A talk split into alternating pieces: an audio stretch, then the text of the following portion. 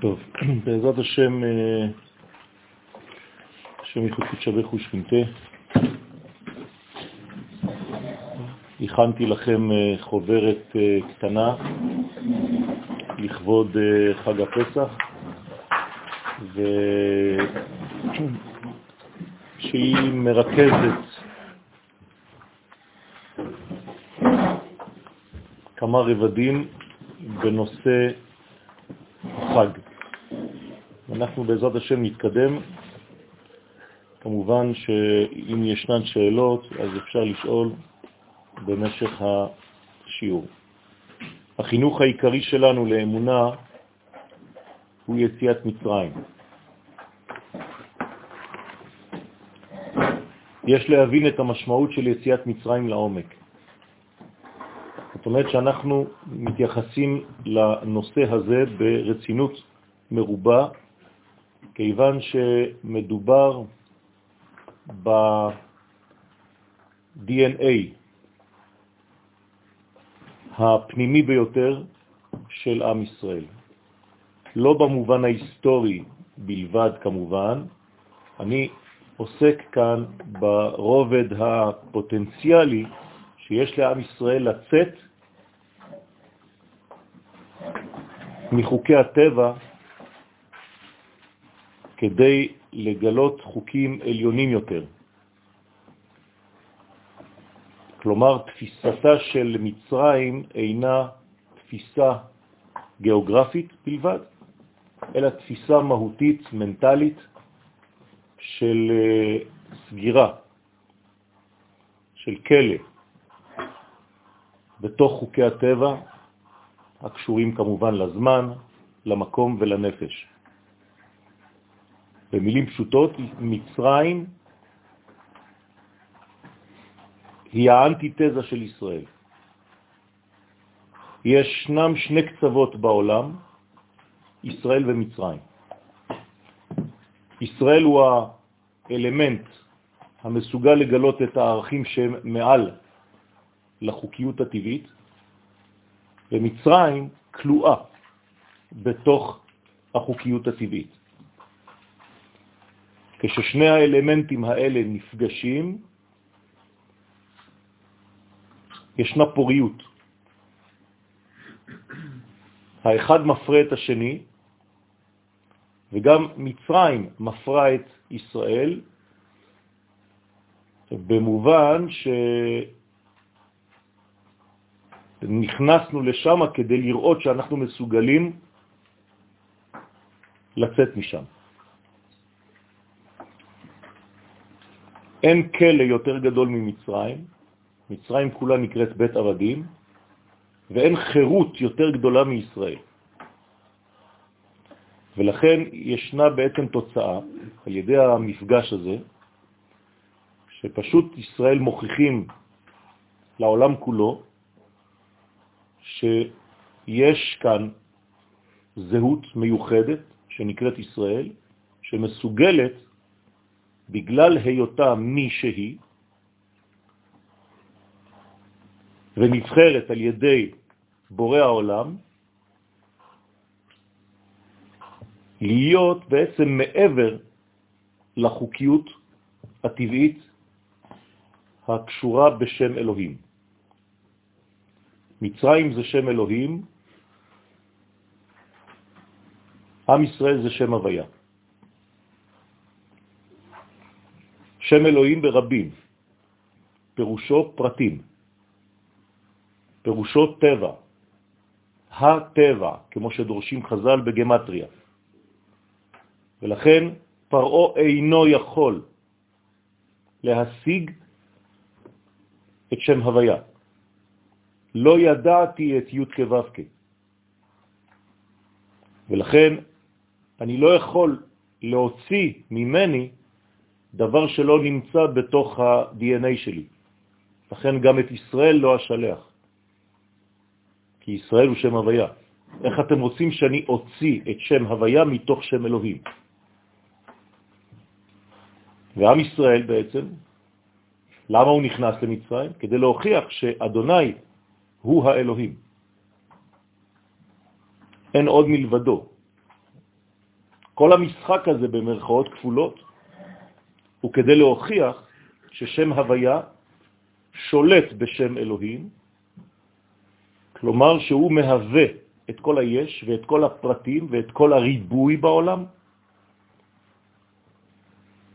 ולכן היציאה מתוך כלא הטבע הוא בעצם ההוכחה הברורה ביותר שנוצר כאן עם שהוא מייצג, הוא דוברו של י' כו' רבי יהודה הלוי בספר הכוזרי אומר, אנחנו מאמינים באלוהי אברהם, יצחק ויעקב, אבל מה? כמי שהמוציא את בני ישראל ממצרים. זה מה שאתה מאמין? כן. אומר רבי יהודה הלוי, זאת בעצם הנקודה המרכזית. אם אתה לא מבין שכשאתה אומר זכר ליציאת מצרים, אתה מכוון על הדבר הזה ספציפית, ואתה מתייחס אל הקדוש ברוך הוא כאל, מה שאנחנו שומעים כל הזמן, בורא העולם, הפכת לבן אדם דתי שלא מבין בעצם את התוכן הפנימי הראשוני של עם ישראל. תשימו לב, אנחנו כמעט אף פעם לא מזכירים את הקדוש ברוך הוא כבורא העולם. אלא שזה פועל יוצא ומובן רטרואקטיבית ממה? מיציאת מצרים. אנוכי אדוני אלוהיך אשר הוצאתיך מארץ מצרים. ככה הקדוש ברוך הוא מנגיש את זהותו האלוהית בפני העולם הזה. יציאת מצרים פירושה להוציא את מצרים מישראל. מצרים 380 בגמטריה, ישראל 541 בגמטריה, ההפרש הוא שם קסה, 161. מה זה המספר הזה? שם קסה, סוד שם אקיה במילוי יודין, א', כ', י', כ', כמו שאתם רואים כאן. זאת אומרת שכשאנחנו ניגשים לשם הזה, שם קסה, 161, פירושו של דבר שהשם הזה הוא ההפרש בין מה שמצרים מייצגת בעולם ובין מה שישראל מייצגים בעולם. כלומר שהשם הזה הוא בעצם התיקון, ולכן הקדוש ברוך הוא מופיע שם ב"אהיה אשר אהיה", שזה בעצם הווה מתמשך. אהיה איתכם בגלות ובגאולה הזאת, כשם שאהיה איתכם בגלויות האחרות ובכל הגלויות והגאולות כולן. המספר הרב והגדול ביותר המתקבל ממילוי שם אקיה. זה המילוי ביודין. מבחינת הדעת העליון, שהוא עיקר ההמתקת הדינים בשורשם, להמתיק את כל הדינים מישראל ולהמשיך עליהם רחמים גדולים ממוזגים. זה בעצם התיקון של השם הזה, ולכן הוא באחוריי. זאת אומרת שהוא מדרגה שהיא באה כדי לגלות את הרובד התחתון שממנו יכולנו לצאת. עד הנקודה העליונה שהיא רמוזה באות י'. זאת אומרת שיש כאן מנגנון סודי ביותר שאנחנו צריכים לשחזר כל רגע מחדש, ולא כזיכרון היסטורי של אירוע שהתרחש לפני שלושת אלפים שנה, אלא יש כאן מנגנון שאני חוזר עליו כל יום, בכל קידוש, בכל תפילה, שאני מזכיר בעצם את התופעה הזאת, כי זו תופעה, של אפשרות לפרוץ את גדרי הטבע. במילים שלנו, שום דבר לא סופי ולא סגור בפני האדם. מישראל. ואם האדם מישראל, אתם קרואים אדם, יכול למצרים, יכול לעבור את פרעה, יכול לחצות את הים, יכול לקרוע מציאות סופית, יכול לצאת מההצטגננות שלו ולהוליד ילדים למרות שלפי המזל אי אפשר לעשות זאת, להוליד ילדים בגיל 100 ואישה בגיל 90, זה בגלל שאנחנו קשורים ליציאה מן החוק. זה הסוג של הישראל הראשון, זכרו, יצחק, שמוכיח ששום דבר לא עומד בפני עם ישראל, הכל אפשרי. כי אנחנו מייצגים את שם הוויה, השולט על הכל, יכול על הכל, בעל הכוחות כולם, בעל היכולת כולה. שום דבר לא עומד בפני רצונו יתברך. כיוון שאנחנו מייצגים את רצונו יתברך, אנחנו חוצים בעצם את כל המנגנונים הקולעים, ולכן אנחנו עדיין כאן. כי אנחנו בעצם העם השייך לנצח. הייתה שאלה של... רציתי לשאול אם יש חידוש. מה החידוש? אם כבר אנחנו אומרים שיש יציאה מהחוק ביצחק, אז מה החידוש ביציאת מצרים? פשוט מאוד. עכשיו אנחנו מדברים באומה הכוללת, ולא לשכוח שיצחק בעצמו הוא לא הכל, הוא חלק. כי ביצחק ולא כל יצחק יקרא לך זרע. זאת אומרת שגם יצחק צריך ברור. כשמופיעים כבר השלבים המתקדמים בהיסטוריה ועם ישראל מופיע, הברור מבחינה אנושית כבר אינו. מתחילים עכשיו ברורים אחרים של ניקיון פנימי, אבל זה לא שצריך להוציא עוד חלק מעם ישראל שלא שייך. בסדר? אז גילוי האומה זה החידוש. כן. מה שנבלתי מדבריך, שישראל זה השמונה בתוך השבע. נכון. בסדר? זה מעבר לעולם הזה. ולכן כל תינוק שנולד, מקשרים אותו מיד לרובד השמיני הזה, כי משם הוא בא. אמרת מההתחלה כשהשם אלוקי הוא יוציא שם הוויה. לא אמרתי את זה. זאת אומרת, אה, הקדוש ברוך הוא ברא את העולם במחשבה תחילה לפי הדין. נכון. ובסופו של דבר אנחנו חוזרים על הדין הזה. כן. אז אה, אנחנו לא חוזרים על שם הוויה, אנחנו חוזרים על שם אלוקי, אלוקי זה מה ש... לא, כי אתה חוזר רק לנקודת הבריאה עצמה.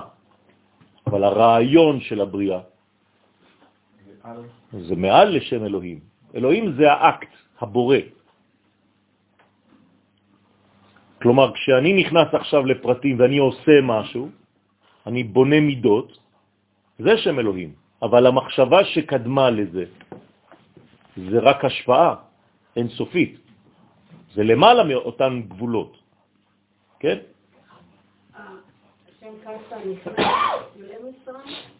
כן. זה ההפרש.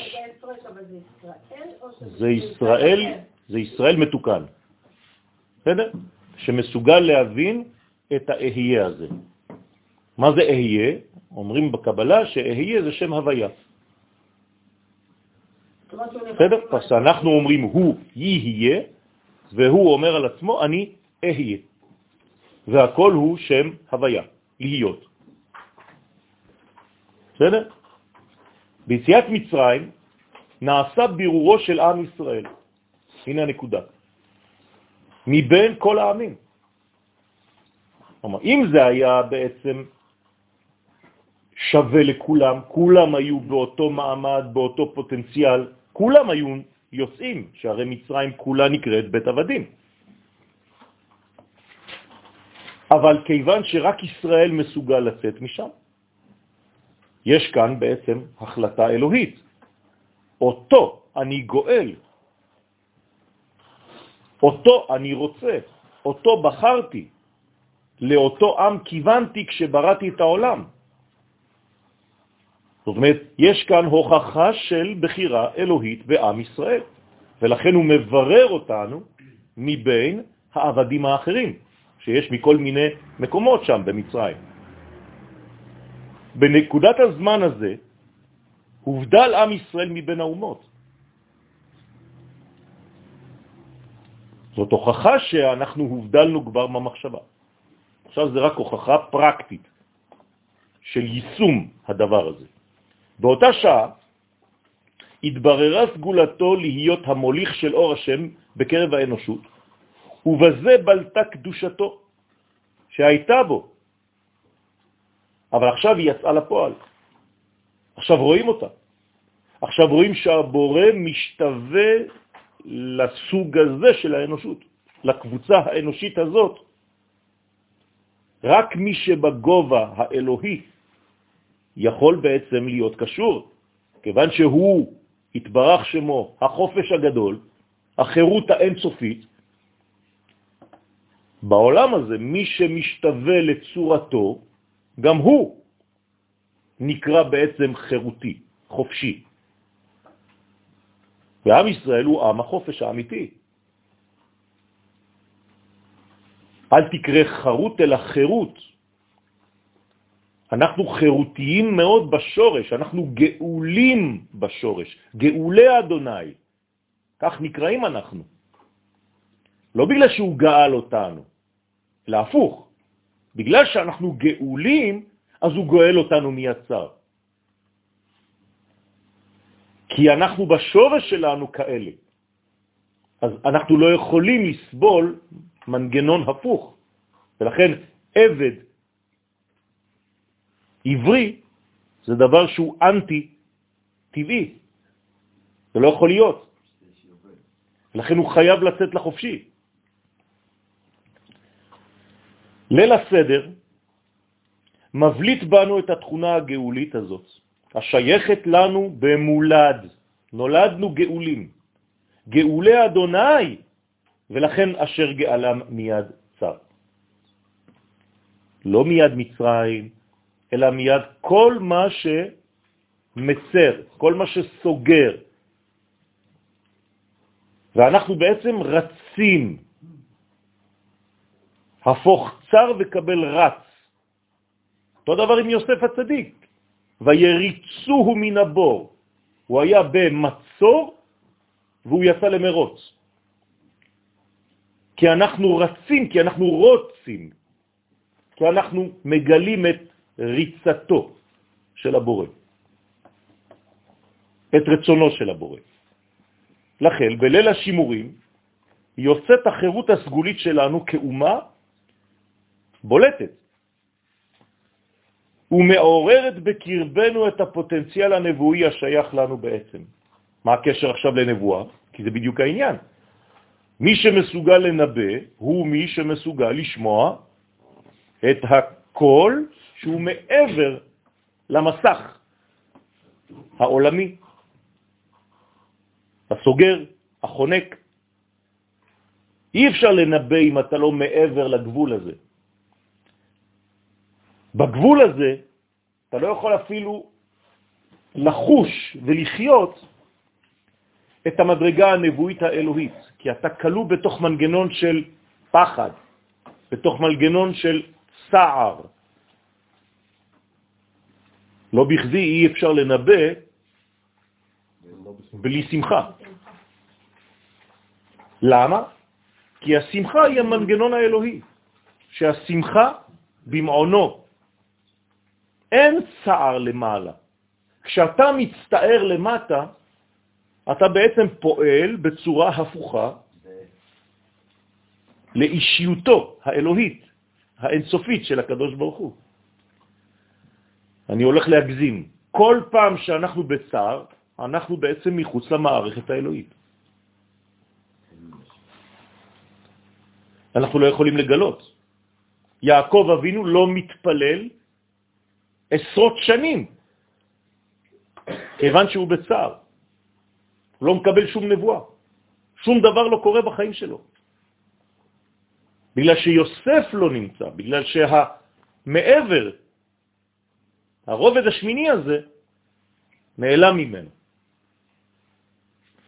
בליל הסדר נגאל עם ישראל, כלומר הרעיון האלוהי שקדם לבריאת העולם. זה מה שנגאל.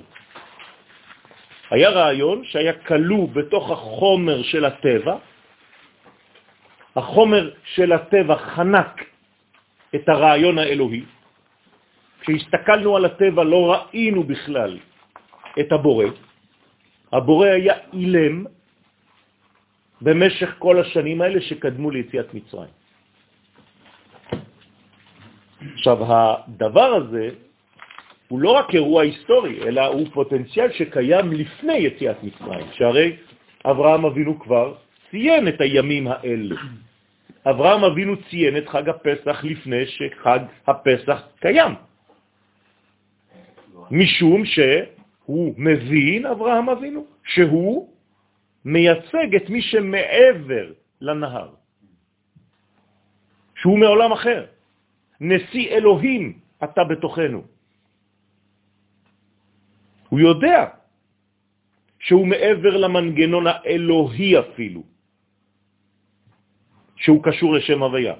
לכן הוא חוגג את חג הפסח שלו, שאנחנו מזכירים בהגדה של פסח.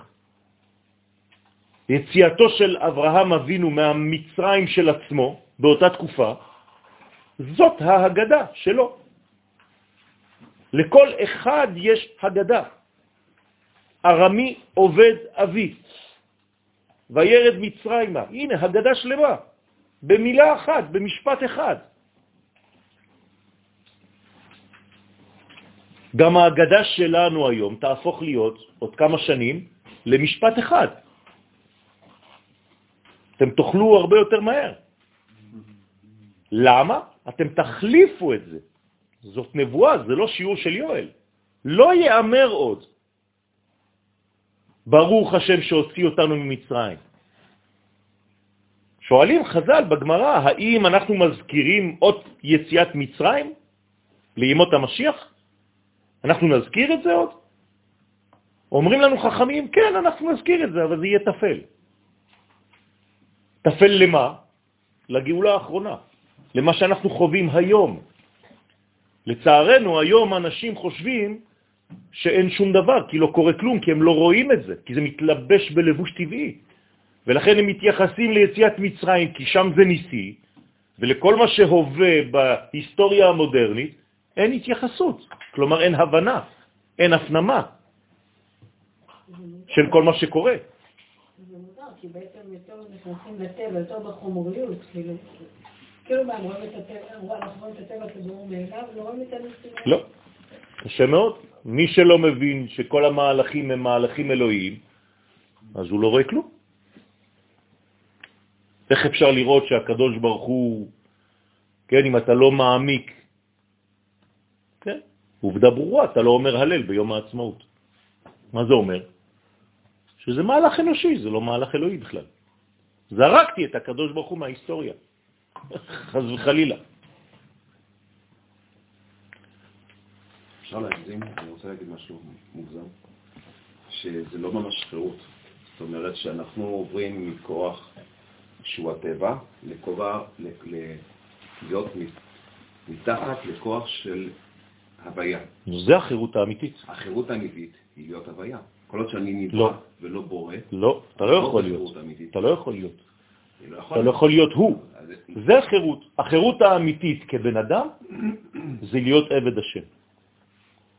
עבד השם הוא האלמנט החירותי ביותר, כי אתה עובד את החופש. כשאתה נדבק בזה, כאילו, בוודאי. אנחנו פה נדבקים בהקדוש ברוך הוא, ואז זה מתאים לנו. אבל מי שלא נדבק בזה, אז הוא אף פעם לא ממש בחירות. בוודאי, בוודאי. זאת החירות האמיתית. עבד השם הוא לבדו חופשי. כל השאר כלואים. אז תגיד לי, אבל אתה עובד את השם, נכון. אבל כיוון שהוא החופש הגדול, החירות האבסולוטית, ואני עבד לדבר הזה, זה החופש הכי גדול שיכול להיות. זה לא בגלל שאני לא עושה כלום שאני חופשי. זו טעות. אנשים חושבים מה זה אדם חירותי, שהוא עושה מה שבא לו. לא נכון. כי אתה אף פעם לא עושה מה שבא לך. אתה נמשך אחרי נטיות. אז אתה עבד לאותן נטיות. אבל כשאתה עבד השם, אתה עבד לחופש האמיתי. זה נקרא לעשות את רצונו. רק מי שעושה את רצונו הוא בעצם חירותי, אמיתי. פרדוקס. בוודאי שזה פרדוקס, אבל זה פרדוקס בשכל אנושי. תן לעצמי סליחה, תן לעצמי שכשאתה לא בעולם הזה, אז אתה לא חרותי, כי אתה נדבק בו ממש. בעולם הזה יש לך איזה הרגשה שאתה חופשי. לא, גם כשאתה בעולם הבא, אתה לא חירותי, כיוון שאין לך גוף. אז אתה מוגבל. וגם כשאתה בעולם הזה, יש לך גוף, אז אתה גם מוגבל. כלומר, אנחנו חירותיים במנגנון בריאתי, שכיוון שאני לא הוא, כמו שאמרת מקודם, אז אני המקסימום שאני יכול להיות, זה החירות שלי. אני לא הוא. נכון. אז מה אני עושה בפסח בעצם? אם אני לא מרגיש את החוויה הזאת, את כל הדברים האלה, שוב פעם, אני נכנס למנגנון דתי, פולחני, שאני לא יכול לצאת ממנו בעצם. אני עדיין כלול למרות שאני אומר את הסדר. ביום הזה פורץ שם הוויה את מסכי הטבע, ונשמת העולם מופיעה בקרב נושאיה, הוא נושאה. זאת אומרת, אנחנו הנושאים של נשמת העולם. אנחנו נושאי נשמתו של עולם. הנשמה של העולם יושבת עלינו. כשמסתכלים עלינו רואים את נשמת העולם. מבחינתנו כל שאר האומות זה הגוף, ואנחנו הנשמה. ולכן אני צריך לייצג את אותה נשמה, שהיא שם הוויה. ביום הזה עלינו להתרומם אל הקומה האמיתית, אל שם הוויה, כדי להבליט או להביט על המציאות בראייה כוללת ממעלה למטה, כן? בעולם, בשנה ובנפש. שום דבר לא יכול להגביל אותי. אני יוצא ממצרים. זה הסוד, זה מה שצריך להעביר לילדים, רבותיי. אתם יכולים לעבור הכל, להצליח הכל. אם אתם מאמינים שאתם נושאים את שם הוויה בקרבכם, שום גבול עולמי לא יכול לעצור אתכם.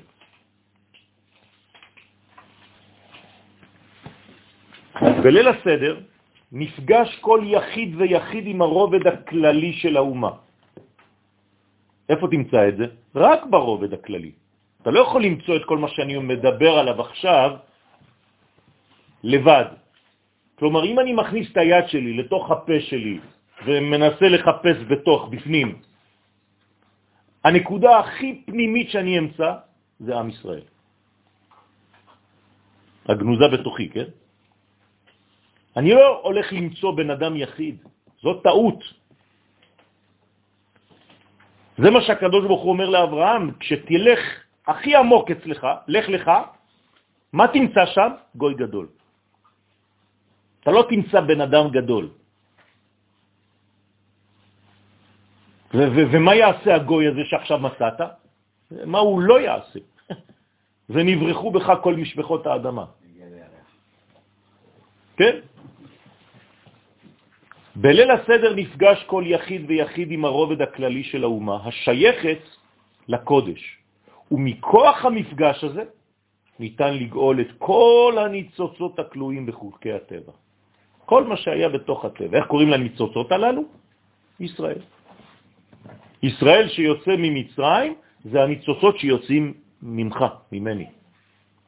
שאני בעצם מרומם, מביא למעלה העליונה ביותר. בליל שימורים צפה מחשבת הבריאה המקורית ותהליך הגאולה פועל בעוצמתו המרבית. דווקא בלילה הזה, כי הקדוש ברוך הוא הכניס אל תוך הטבע מנגנון על-טבעי. בסדר? לכן החודש הזה הוא מיוחד, אל תשכחו שהיום הראשון של החודש הוא שמונה. קראנו לו היום השמיני. אם הראש חודש נקרא היום השמיני, כל החודש הוא כמו ראש החודש. כל החודש הזה הוא שמיני, במהותו. אפשר לעשות בו שמיניות באוויר, כי הוא למעלה מהטבע, לכן הוא שייך לעם ישראל. החודש הזה לכם, מה זה לכם? שייך לכם, לא בגלל שאני נותן לכם איזה משהו, מתנה שאתם יכולים להשתמש בה. זה שלכם, זה אותו מנגנון במושג של זמן. זה כמוכם בזמן. כלומר, אם תשאל אותי מה החודש השייך לזהות הכי פנימית שלי, זה ניסן. כי אני נס אחד גלוי. אני אוד מוצל מאש. מי שמסתכל עליי רואה בעצם ניסן בדמות אנושית. כלומר גאולה. זה מנטרה, בניסן נגאלו, בניסן עתידים להיגאל. באותה שעה מוסר מוסר הווילון המסתיר את הערך הנשמתי של העולם. אתם צריכים להגיע, אנחנו צריכים להגיע בליל הסדר עם רעיון אחד, להסיר את הווילון שחונק ומסתיר בינינו ובין האור. מועדי ישראל בכלל וליל הסדר בפרט הם הזדמנויות להצצה אל מה שנמצא מעבר לגבולות של החומר, ועובדה זו מחברת את הכל אל הסדר הנכון. כלומר, הסדר זה לא מה שאתה ראית עד היום, הסדר הנכון מופיע בליל הסדר. אם תבין את הסדר, תקבל את המוחים. כמה סדרים יש לנו? כמה סדר? מה הוא כולל הסדר הזה? 15 רבדים. קדש, אורחץ, קרפס, יחץ וכו'. ברגע שתבין את הסדר הזה, תבין 15 שזה י' תקבל את המוחים בגדלות, שזה מעבר לו' שזה העולם הזה, זה הכלא, וזה למעלה. אני, אם אני לא מקבל את זה, אני לא יכול לצאת ולשחרר את זה. יודקה משחרר את ו"קה. הוא הוא שמו. אני עוסק בשם. אני צריך להוציא את השם ממצרים. ואלה שמות בני ישראל הבאים מצרימה. השמות יורדים מצרימה. זה אף פעם לא יכול לרדת למצרים. אין אחיזה בזה. אז אני צריך לגאול את זה. מי גואל את זה? זה. לכן יש לנו 15 מדרגות, 15 מדרגות, שבעצם משחררות אותי מכל הקומה המציאותית המוגבלת. כן, כן, לכן שותים לפי הקבלה, כן, 15 כוסות. תמיד זה גילוי המוחי. דרך אגב, כיוון שהחודש הזה, הצירוף שלו זה י' כו' כ', בליל הסדר אני כבר בשתי המדרגות הראשונות שכבר קיבלתי, מוחים. בגלל זה אני יכול לקיים ליל הסדר, להתחיל ו' כ'. בסדר?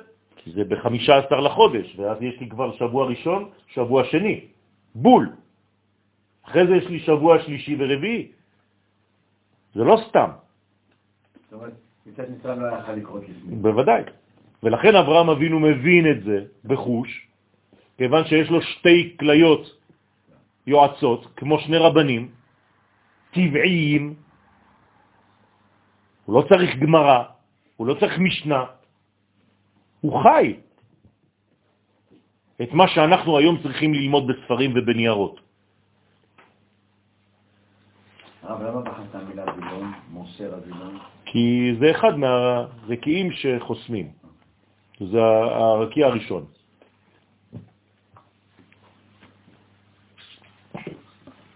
בפסח אנו פועלים ביציאתנו ממצרים. זה מה שאנחנו צריכים לעשות.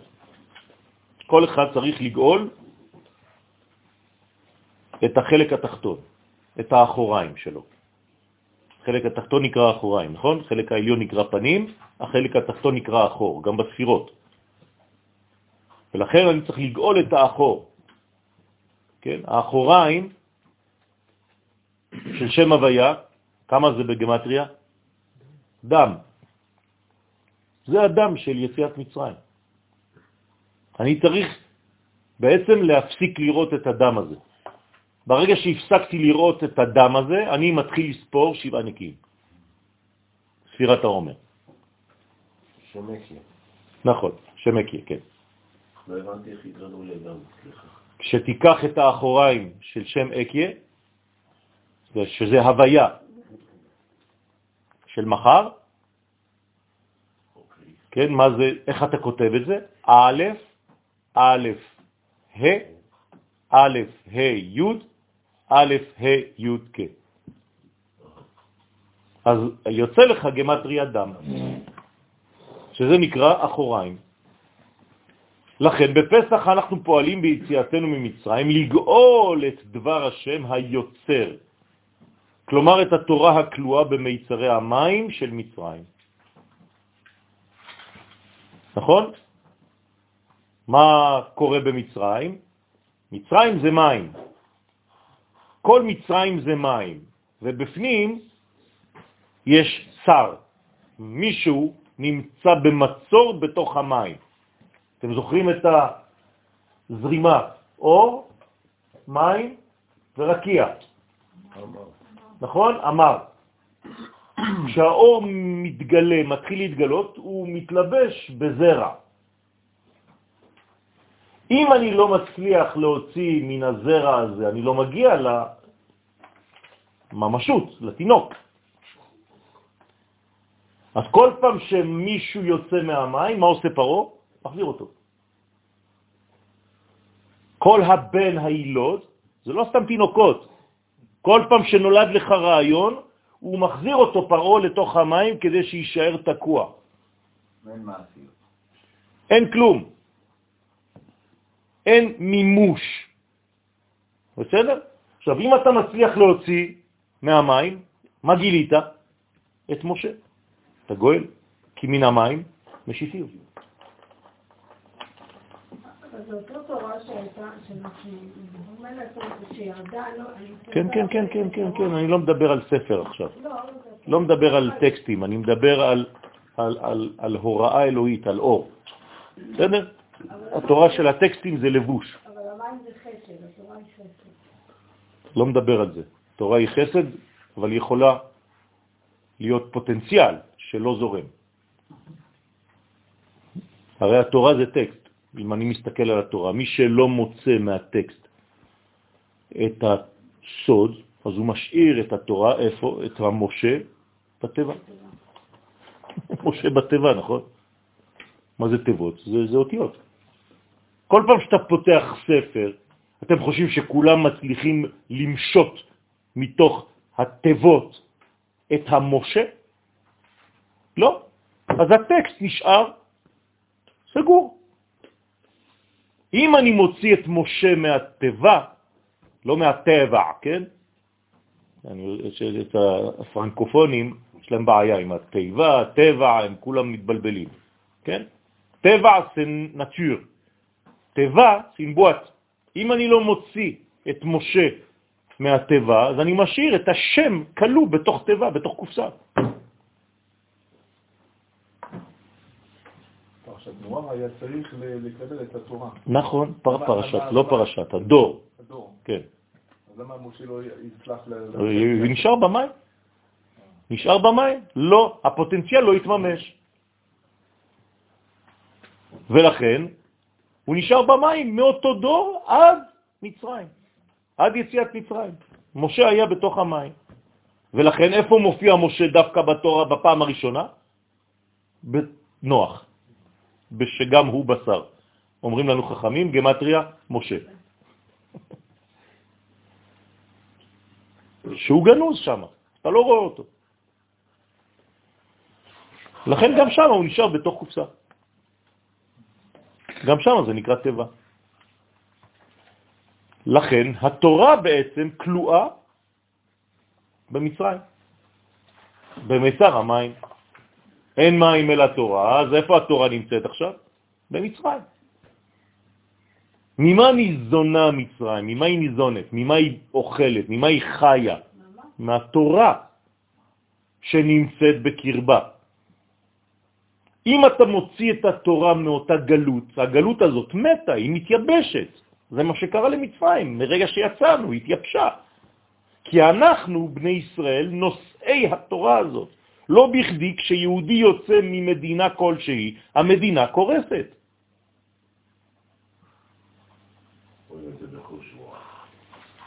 עלינו למשות מן המים את כל מה שהמצרים ביקשו להטביע ולחנוק. אותם מצרים זה לא פסה, זה הווה. יש לי מלא כוחות שהכוח המצרי שבי מונע מלהתגלות. אז הוא חונק אותי. יש לו כל מיני מנגנונים ותכסיסים כדי לחנוק אותי. הוא אומר לי זה לא הגיוני, הוא אומר לי זה בלתי אפשרי, הוא אומר לי אתם קבוצה של חולמים, אתם משוגעים, אתם חושבים שאתם נוגעים באור הגדול, אתם מתלבשים בלבן.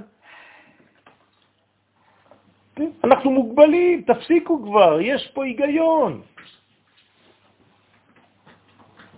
זאת הקופסה. והיום כולם רוצים לנהוג מחוץ לקופסה. מבינים שקורה משהו. כן? מעניין שמי שהמציא את הסלוגן הזה זה דווקא ניסן.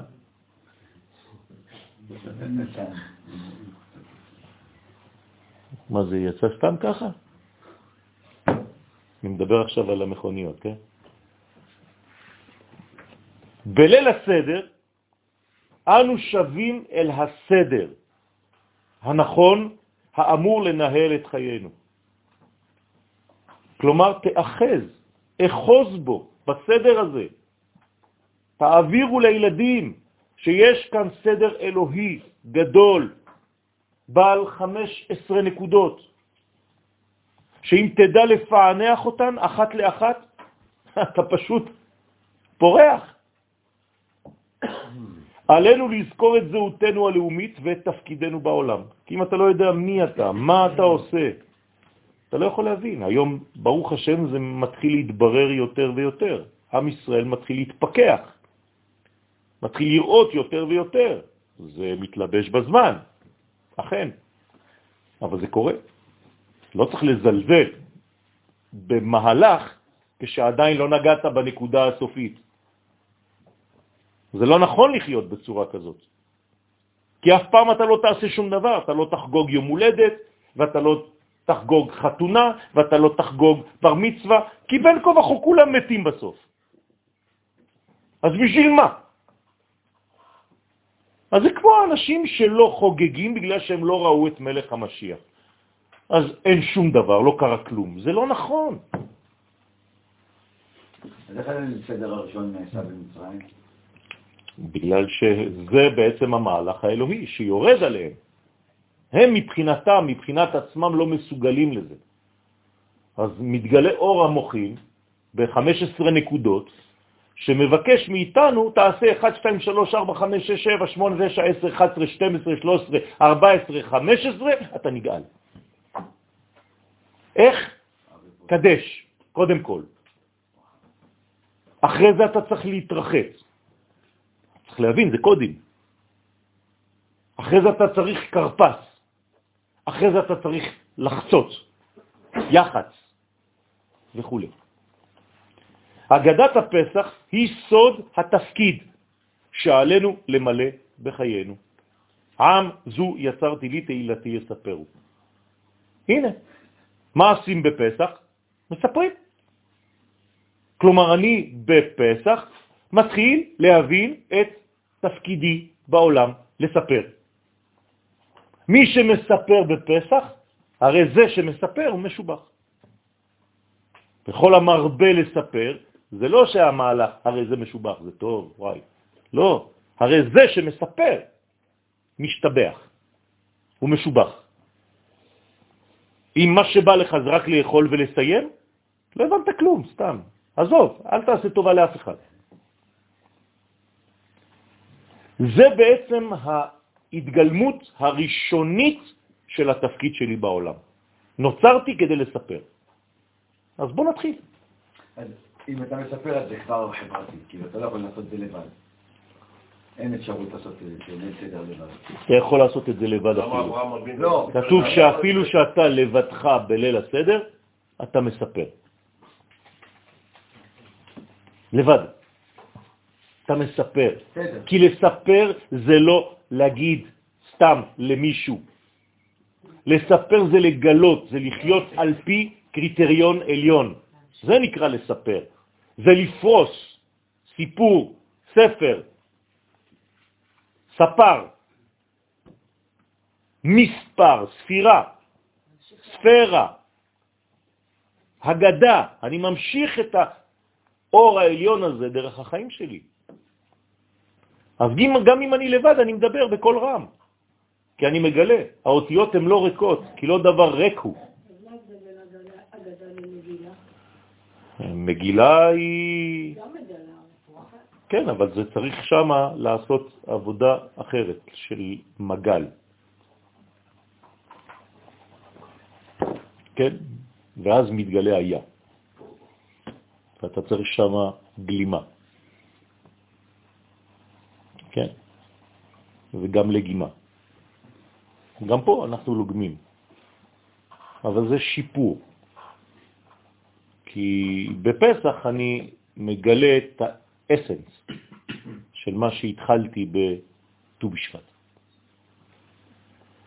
גילוי שם הוויה, כמוהו כגילוי סודות התורה לטובת הגאולה, החותמת את ההיסטוריה, בשחרורה מכל מצרי ההיגיון האנושי המצומצם. במילים אחרות, כשאתה בעצם בליל הסדר, אתה עוסק בתורת הסוד.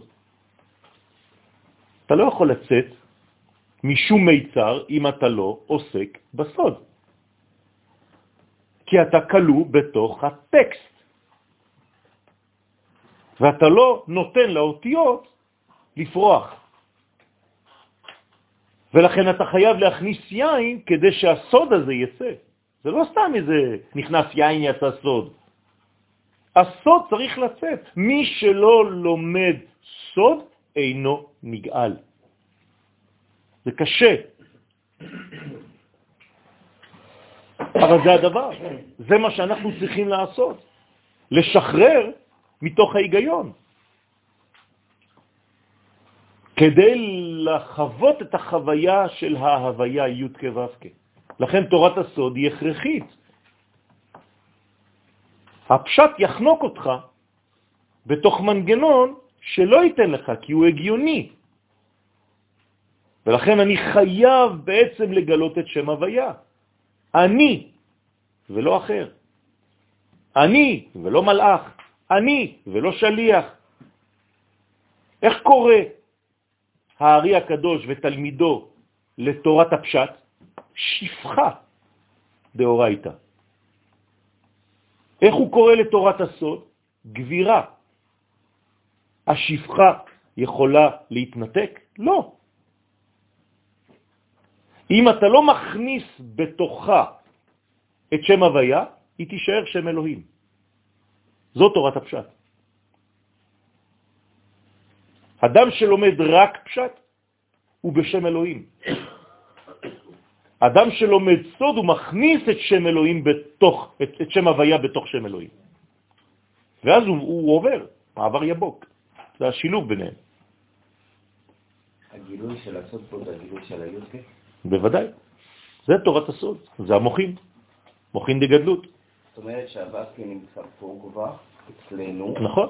הצד, הש- החלק השני של השם, ובעצם הגילוי של הסוד באותו עניין של לספר, הוא הגילוי של היודקה, כדי שנגיע למצב יפה. שכמו שמשה הגיע ו- ואמר לפרעה אה, שהוא בא כשליח של יודקה וסקה ולא כאלוהים, אלוהים פרעה מכיר, יודקה וסקה הוא לא מכיר, בעצם באותו ערב זה מה שאנחנו צריכים לגלות. כן, כן. שזה כאילו החסד... מה זה לגלות? זה להזרים.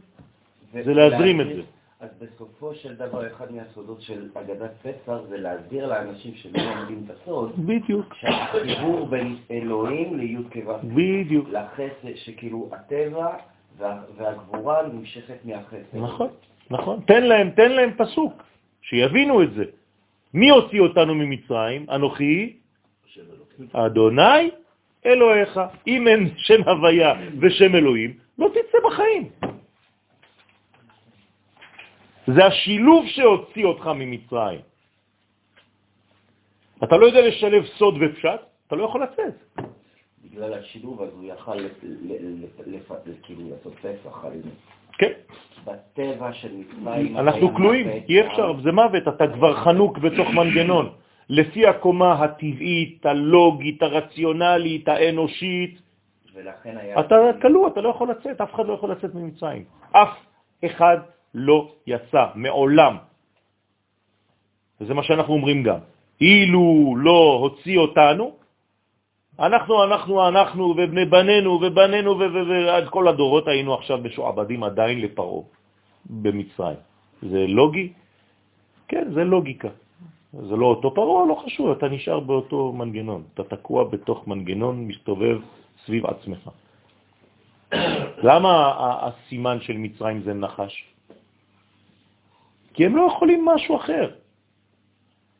אי אפשר משהו אחר. המצרים מניחים תפילין עם נחשים, גם ביד וגם בראש.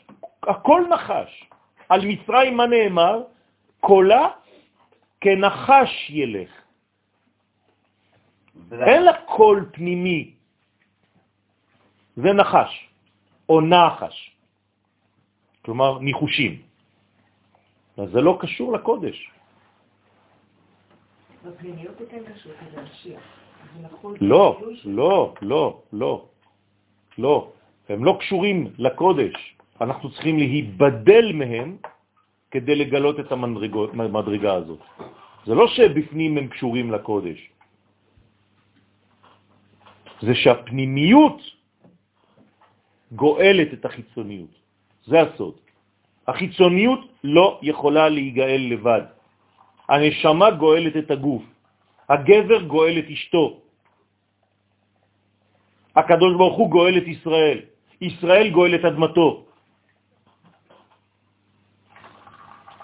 בשביל מה אתה מתחתן? כדי לגאול את אשתך. אגדת הפסח היא המשכה והאמנה של הערכים העליונים אל תוך עולמנו. זה נקרא להגיד. ואנחנו נולדנו ככאלה, נכון? אבל מה זה השם ישראלי מצרי? כאילו, לא מבין את השאלה שלך, מה זה ישראלי? יש ישראלים שהם מצריים, שהם לא צריכים לזוז, זה עובדה שגם בפקטור בשטח 80 אחוז כאלה אה, מצאנו שם. לא את הפנימיות. שכחת, שאלה שנגאלו, שכחת שאלה שנגאלו זה המאה אחוז עכשיו. זאת אומרת שהוא לא ישראלי מצרי, הוא ישראלי שעדיין לא גילה את החלק הישראל שבו. זהו.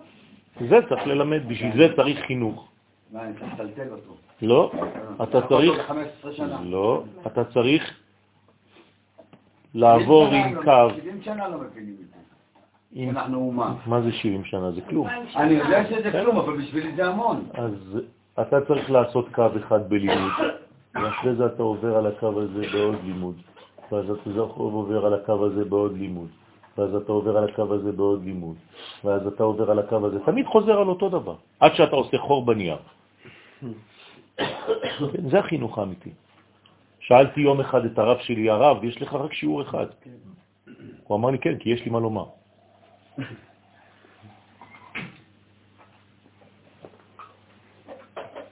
בסדר? אגדת הפסח היא המשכה והאמנת הערכים העליונים אל תוך עולמנו, המשכת האחדות אל עולם הריבוי. זאת הגאולה. אני צריך לגאול את עולם הריבוי. איך אני גואל, אותו? על ידי גילוי האחד. גילוי המוחין הגדולים חודר אל העולם הזה וגואל אותו, כן? מן הקטנות. מזה אנחנו צריכים להיגאל. אתם זוכרים? אמרתי לכם גם בסייעתא דשמיא בחודש אלול, תעשו תשובה על דבר אחד, על הקטנות. תפסיקו להיות קטנים במוחין דגדלות, תגדלו, תצמחו ותגדלי. כן? איפה אנחנו אומרים את זה ותגדלי? בהגדה של פסח. נכון? בעדי עדיים, שדיים וכו'. מה זה? היית ילדה קטנה, היית תינוקת, לא היו לך מוחין דגדלות, ואת עכשיו גדלה, גדלה.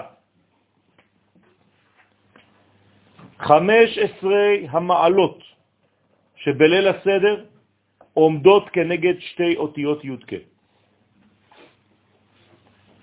ובהערת המציאות מהן היא יוצאת לחירות.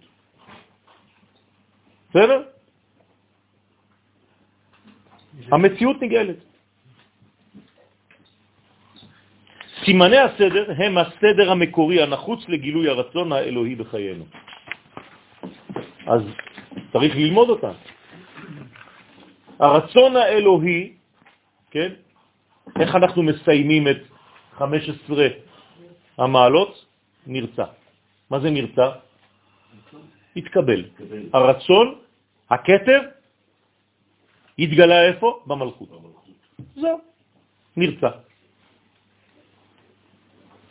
הרצון האלוהי העומד ביסוד גאולתנו מופיע בחמישה שלבים ברורים. לפני שאני נכנס ל-15 המדרגות, יש לי חמישה שלבים, שזה בעצם כל המנגנון הפוליטי של הקדוש ברוך הוא. בשביל מה בראתי את העולם? בשביל מה אני רוצה אתכם? עם ישראל, בשביל מה? הנה. והוצאתי, והצלתי, וגאלתי, ולקחתי, והבאתי אתכם אל הארץ. זהו. אדוני, זה פשוט מאוד. אם זה לא יסתיים בביאתך לארץ, אתה עדיין בגלות. אל תספר לי סיפורים שאתה לומד תורה. יש כאן פרוגרמה אלוהית, אני משתמש במילים של הרב קוק. אם אתה לא מכבד את הפרוגרמה הזאת, אז במקום פרוגרמה יש לך פוגרום, חז ושלום. ואל תבוא ותבכה ותגיד, כן, למה? איפה היית? אתה לא מתבייש? הקדוש ברוך הוא נותן לך איפה אתה צריך להיות ואתה בוכה אחר כך בגלל שלא היית? גאולת הדיבור גילתה את הרעיון הגדול שעמד בבסיס כל היש. תשימו לב אפילו כמה כן, אני הולך להגיד דבר מאוד חמור, אבל אני מרגיש אותו ואני לא יכול לשתוק. ניסו לגמד אותנו, ואף פעם לא שמעתם את הדיבור החמישי. אתם מדברים רק ארבע, על, על ארבע לשונות של גאולה, לא על חמישה, נכון? לא, אף אחד לא מזכיר את זה, סליחה, מעט מאוד. אתם שמים כוס חמישית? כולם במשך אלפיים שנה ממשיכים ארבע כוסות. לא מתייחסים ל"והבאתי אתכם אל אדמתכם", חז בשלום. על מה אתה מדבר? וכשאתה ש... שר לשנה הבאה בירושלים, אתה אומר, לא רוצה לצאת, מה אני סתם שר שקרים? לא רוצה לצאת. אז אומרים לך, זה רק שיר, זה בסדר. אל תתייחס לכל מילה. גאולת הדיבור מקליפת השתיקה מציינת, זה בדיוק מה שאני אומר. לכן אני אומר שזה דבר חמור מאוד, כי בעצם קלעו אותנו למדרגות שהן אנטי גאולה. כלומר, הישרדות בגלות. כי אתה לא יכול לממש כביכול את החלק החמישי, אז אתה מנסה למצוא אלמנטים שיאשרו את היותך בגלות. זאת, זאת בעיה גדולה, רבותיי. אני עכשיו נוגע בנקודה מאוד מאוד פנימית. איפה עומד? כן. על חז"ל, אני מאמין שראו את הדבר הזה. עובדה, עובדה, עובדה, עובדה. והיום זה, זה הבולט. היום זה החלק הבולט. היום חכמי הסוד מבליטים את החלק החמישי הזה. לא אמרתי שזה לא היה נחוץ, אבל זה לא היה מספיק. אבל אני אומרת שזה גם הבאתי, כי אנחנו, זה מציפייה שמשהו יקרה כמו יציאת מצרים, זה כאילו שלא אנחנו, או העם שבטח, אלה שיושבים, יצאו ויעלו לבד, צריך שיקרה משהו כדי שאני אהיה בהבאתי. נכון, זה מה שקרה ביציאת מצרים. אז אני אומרת שהציפייה לבאתי זה משהו שיקרה מלמעלה, זה לא משהו ש...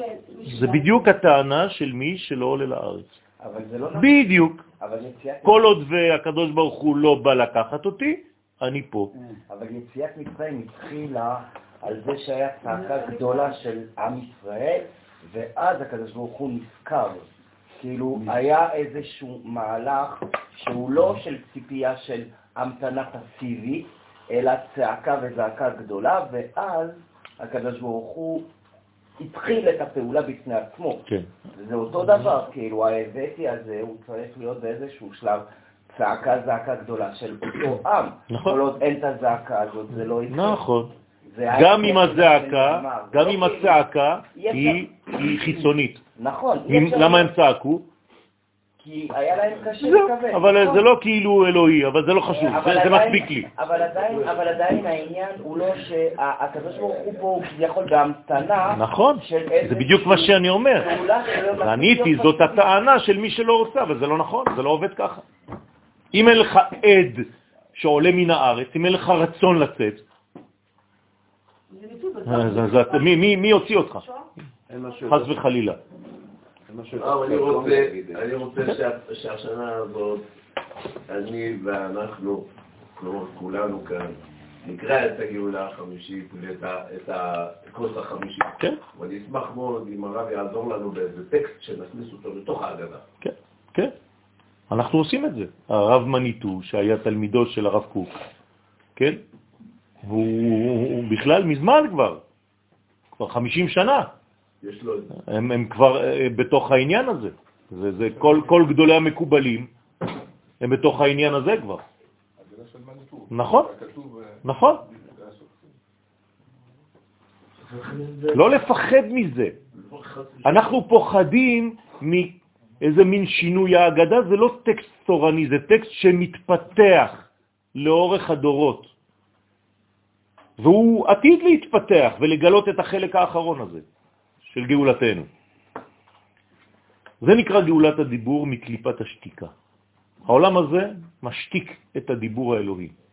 הוא חונק אותך, הוא אומר לך, לא, לא, לא, זה אל תלמד, זה אל תגלה. אתה תשאל, זה- כן? ככה אני יצאתי מכמה ישיבות. כי באותן ישיבות אמרו לי, לא, לא, פה אנחנו לא לומדים את זה. לא הבנתי, מה זה לא לומדים את זה? זה לא שייך לעם ישראל? לא, לא, זה לא שייך, זה לא שלנו, זה לא מה... אז אתם לא מתאימים לי, סליחה. פה בקהילת קודש כפר אדומים יש ספ- ספרים של רבי יואל מסקמר. אני זורק את זה לזבל? לא. לא. סליחה. אני רוצה לדעת מה גדול בישראל אמר, ואיך הוא הגיע לשיטה הזאת. הקליפה הזאת של השתיקה מציינת את תופעתו בעולם של הזמן האופטימי, אשר הבטיח לישראל ולאומות העולם רוח חדשה. מי שלא מבין את הדבר הזה, שהיהדות זה בעצם האופטימיות של האנושות, זה התקווה של כל האנושות, אז הוא, הוא משחק בקטנות, הוא לא משחק את המשחק הגדול. לא באנו לייצג קטנות, באנו לייצג מוחין, י' כ'. גאולת מצרים פתחה בפני עם ישראל את היכולת לקדש את מערכת הזמן. אתה יכול לקדש את הזמן? כן. אני מכניס קודש לזמן. איפה זה הזמן? ו"ק. איך אני מקדש את הזמן? כי אני למעלה. מי שלא למעלה מן הזמן לא יכול לקדש את הזמן. אז אם הקדוש ברוך הוא אומר לי, אתם יכולים לקדש את הזמן, זאת אומרת שהוא אומר לי ברמז שאנחנו בי"ק. רק י"ק יכול לקדש ו"ק. רק שבת יכולה לקדש חודש. לכן אנחנו אומרים את החודש בשבת שלפני. מתי אתה מודיע על ראש חודש? בשבת, כי אתה מראה שיש לך מוכין דגדלות. זה ההבדל בין הרומאים ליוונים. היוונים רצו להשליח את התורה, הרומאים אמרו לא, אנחנו רוצים רק משהו אחד, שתפסיקו לקדש את החודש. ומה זאת אומרת? זה עיבוד ערך הזמן של העם היהודי. זה, זה אובדן השורש של הזמן, שהוא למעלה מן הזמן. יש מספר שהוא למעלה מן המספר? כן. אז יש זמן שהוא למעלה מן הזמן, אבל זה כבר נקרא לא מספר, וזה נקרא לא זמן. ואני יכול להיות שם. עובדה, הכהן הגדול ביום הכיפורים. ברגע שאתה נוגע בנקודת הקודש הפנימית ביותר, יצאת מכל הגבולות? כן. אתה כבר לא בן אדם אחד, אתה כבר לא זמן אחד, כי אתה שורש לכל הזמנים, ואתה כבר לא מקום אחד, כי אתה שורש לכל המקומות. ולכן בבית המקדש אין מקום, אין זמן ואין נפש. זה כולל. אי אפשר להבין את זה בכלל. השולחן אינו מן המידה. זה נורמלי? אתה נכנס לבית המקדש, אתה רואה מקיר לקיר. כן, יש מספר. אתה, אתה הולך מהקיר הזה, אתה מדליק עכשיו לייזר כמו שיש לך. אתה רואה כמה מטר יש פה, נכון? אתה סופר פה את השולחן עם שני הקרובים, אתה מודד, לא נשאר לך פה כלום ולא נשאר לך פה כלום, ואתה לא מבין איך זה עובד, אני לא מבין. לא, לא, לא, לא קשור לכנפיים. אין מספר, אין כלום. אתה עומד צפוף, כשאומרים שם השם אתה משתחווה, יש מקום לכולם. תגיד לי, אתה נורמלי? בעמידה אני לא יכול לעמוד. בשכיבה, בפיסוק ידיים ורגליים אני יכול לשכב? מה זה הדבר הזה? איפה יש מקום כזה? כן, זה מקום שאינו מן המידה. זה זמן שאינו מן הזמן. זה נפש שאינה מן הנפש. מה נאמר על מי שנכנס? ולא היה איש עמו. אפילו האדם, הוא בעצמו כבר לא. אז מי נכנס לשם? לא. הלא נכנס. תבינו טוב שישראל הוא מה שמצרים לא יכולה להיות. מצרים זה גבול, וישראל זה פתאום משהו, איזה חייזר ש... לא, אתה לא מבין אותו. אתה לא מבין אותו. אתה יכול להיות פה ושם, אני לא מבין. כן, בגובה המצרי שלך לא תבין את זה בחיים. בישראל אתה יכול להיות פה ושם. צריך ללמוד מה זה ישראל. זה כל העניין. את מי אני רוצה לגאול ממצרים? את הישראל הזה, את האלמנט הזה. את האלמנט הזה. אם לא הוצאת את הישראל הזה ולא נפגשת איתו בליל הסדר, את מי גאלת? אז סיפרת, סיפרת סיפור, אז מה?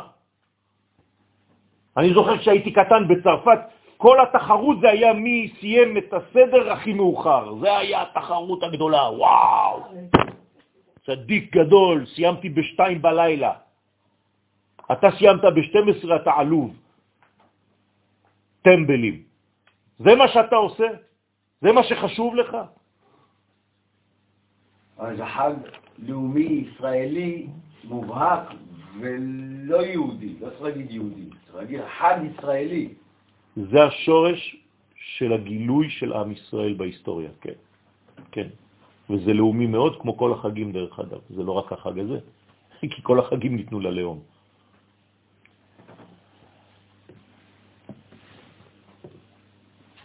הסדר בנוי מארבעה יסודות עיקריים, פסח, מצה, מרור וארבע כוסות יין. הנה, יש לך אלמנטים פה. זיכוך האומה במצרים פעל לתיאור העולם ולשחרורו מזוהמת הנחש. אה? יפה, יפה. למה לא חמש? אז מה זה החמש הזה פה? איפה הוא החמש? אה? אז יפה, אז יש כוס חמישי, נכון. מה זה זוהמת הנחש? מי, מי, מי נחבל מאותה זוהמה?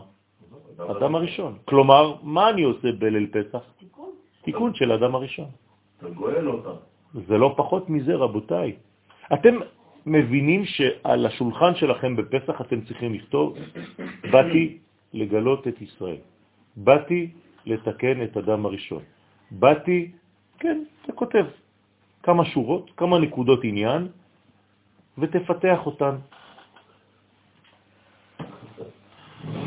זה נקרא זוהמת הנחש. אור הקדושה החל להופיע בנו ודרכנו בעולם.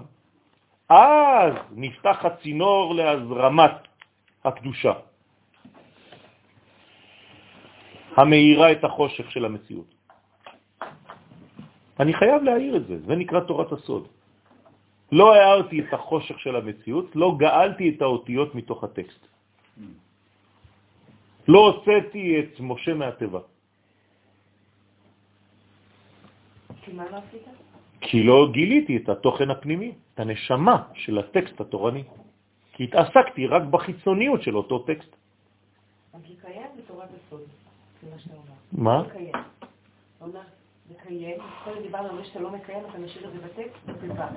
אז לקיים את התורה, זה לחיות אותה. אז זה לא רק, לא רק תורת הסוד, זה לא מספיק.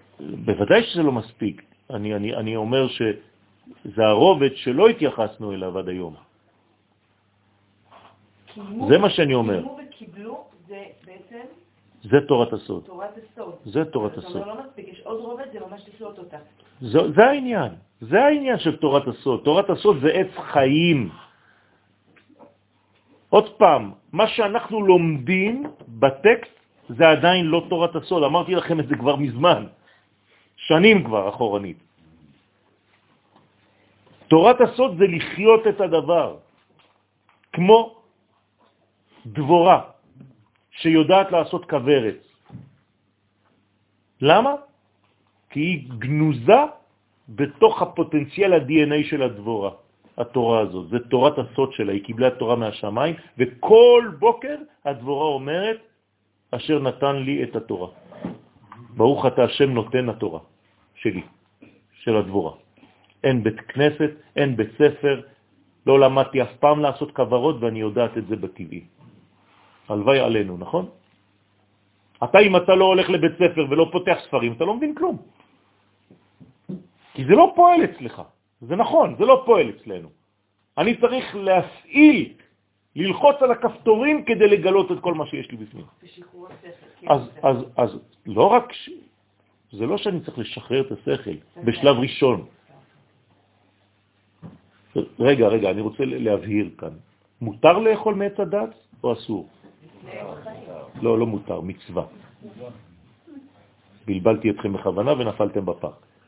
מצווה לאכול מעץ הדת, אבל בתנאי שלא תמות. אז תאכל מעץ החיים. אבל אחרי שאכלת מעץ החיים, אתה חייב לחזור לעץ הדעת. כדי לחדד את מה שקיבלת בעץ החיים. אוי ואבוי אם אתה נשאר בעץ החיים. אתה נעתק מן המציאות, אתה חייב לחזור למציאות הזאת. מלאכי אלוהים עולים ויורדים. בוא, עם ישראל זכה תחילה להתעלותו מן השפלות העולמית, זה השפלות של האדם שלא מבין, ומן הטומאה בה היה שקוע. כלומר דם. מה חסר בדם? א', זה העניין. לכן אמרתי לכם שכל העניין של מצרים זה שם אקיה באחוריי. גמטריה דם, גמטריה תלה. אז כשאני לוקח את התלה בשבת הזאת, שבת הגדול, שבת שלפני פסח נקראת שבת הגדול, מה אני עושה? אני מגלה את האלף. בשביל זה אני לוקח את התלה, כדי שהדם יתחבר לאלף, כדי להפוך להיות האדם.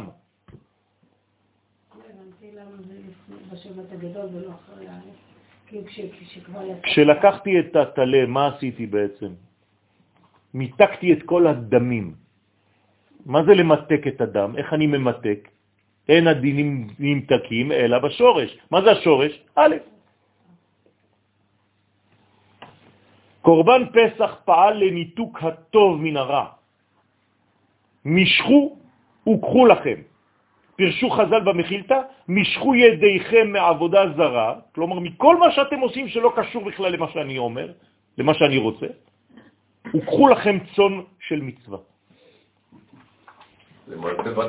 מה זה משכו אם אני אומר לך תיקח, מן הסתם שאתה... נכון, נכון. דרך אגב, המשיכה היא הקניין. כך הפך הכלי של ישראל להיות ראוי לקבלת האור.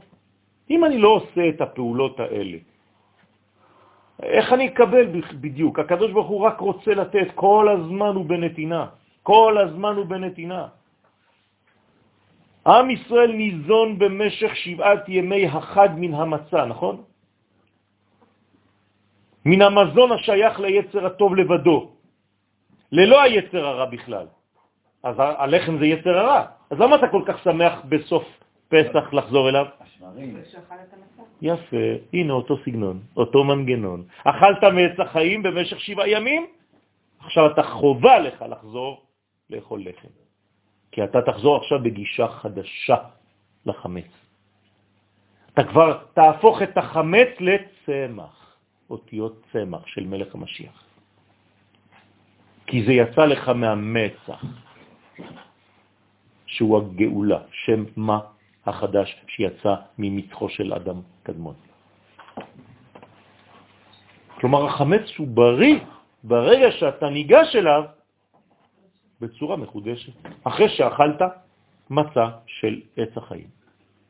אז תאכלו מצות מעץ החיים, כדי לחזור לחמץ ולהפוך את החמץ לצמח, את צמח דוד עבדך מהרת הצמיח.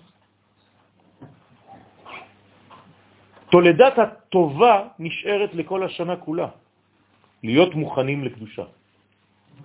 דרך אגב, איך אתה תראה את זה דה פקטו? שהטובה הזאת, הקדושה הזאת, הגילוי הזה נשאר. מיד, כמה זמן אחרי זה אתה חייב לראות את זה, בחג השבועות.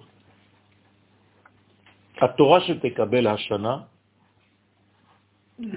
אם היא לא גבוהה יותר מהתורה שקיבלת השנה שעברה, יש בעיה. זאת אומרת שלא גאלת מספיק ניצוצות של קודש, מתי? בפסח. כמה ששחררתי תורה בפסח, ככה אני אקבל תורה בשבועות. אתם מבינים את זה? כי איפה נמצאת התורה? אמרתי לכם, במצרים. אז אם אתה משחרר את התורה שאתה תקבל, אפילו אתה בעצמך באופן פרטי, אם תשחרר אותה בליל הסדר, אתה תקבל אותה חזרה מתי? בחג השבועות. היא שלך. אתה שחררת את התורה הזאת מהכלא. אתם מבינים את מה שאני אומר פה? לא, אני לא, לי... אתה לא מבין? אתה אומר לי, אתה תקבל את התורה שם בסיני, אבל תשחרר אותה במצרים, אבל אני לא מזהה אותה שם. זה בדיוק מה שאתה עכשיו בא ללמוד. מה זה אתה לא מזהה אותה? אני עכשיו מלמד אותך, אני עכשיו מחנך בסייעתא דשמיא. אז אני צריך ללמוד סוד לפני שאני לומד פשט. אה, זה מה שאומר המהר"ל בסידור שלו. זה בדיוק מה שאומר המהר"ל. כן. אני מזהה פה בעיה. הבעיה היא כאן, היא היא איתנו בהרגלים הרגילים שלנו. אני חושב שבאמת, אה. אני מדבר על עצמי, כן? לי קשה לצאת מההרגלים שלי, כלומר, כמה אני צריך לעבוד על ההרגלים שלי.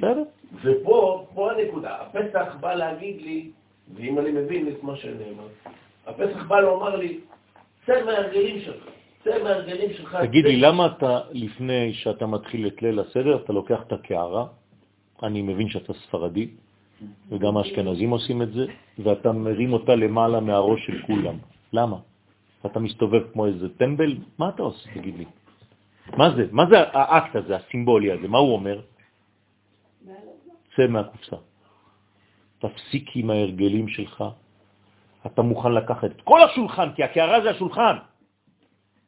היום אנחנו מתבלבלים, אנחנו חושבים שיש שולחן ויש קערה. הקערה זה השולחן. כלומר, מה אתה עושה בעצם? מרים את כל השולחן, מעל הראש. אם אתה לא מבין את האקט הזה, הוא אקט פשוט מאוד. תסביר את זה לילדים. אתם יודעים למה אני מביא את הקערה שהיא המלכות, שהיא המדרגה הכי נמוכה? לאן אני מביא אותה? לכתר. מה זה אומר? זה אומר שאני צריך לחיות את הערכים שלי, של האוכל, של הגשמיות, הכי גסה שיכולה להיות, ברובד הכי גבוה שיכול להיות.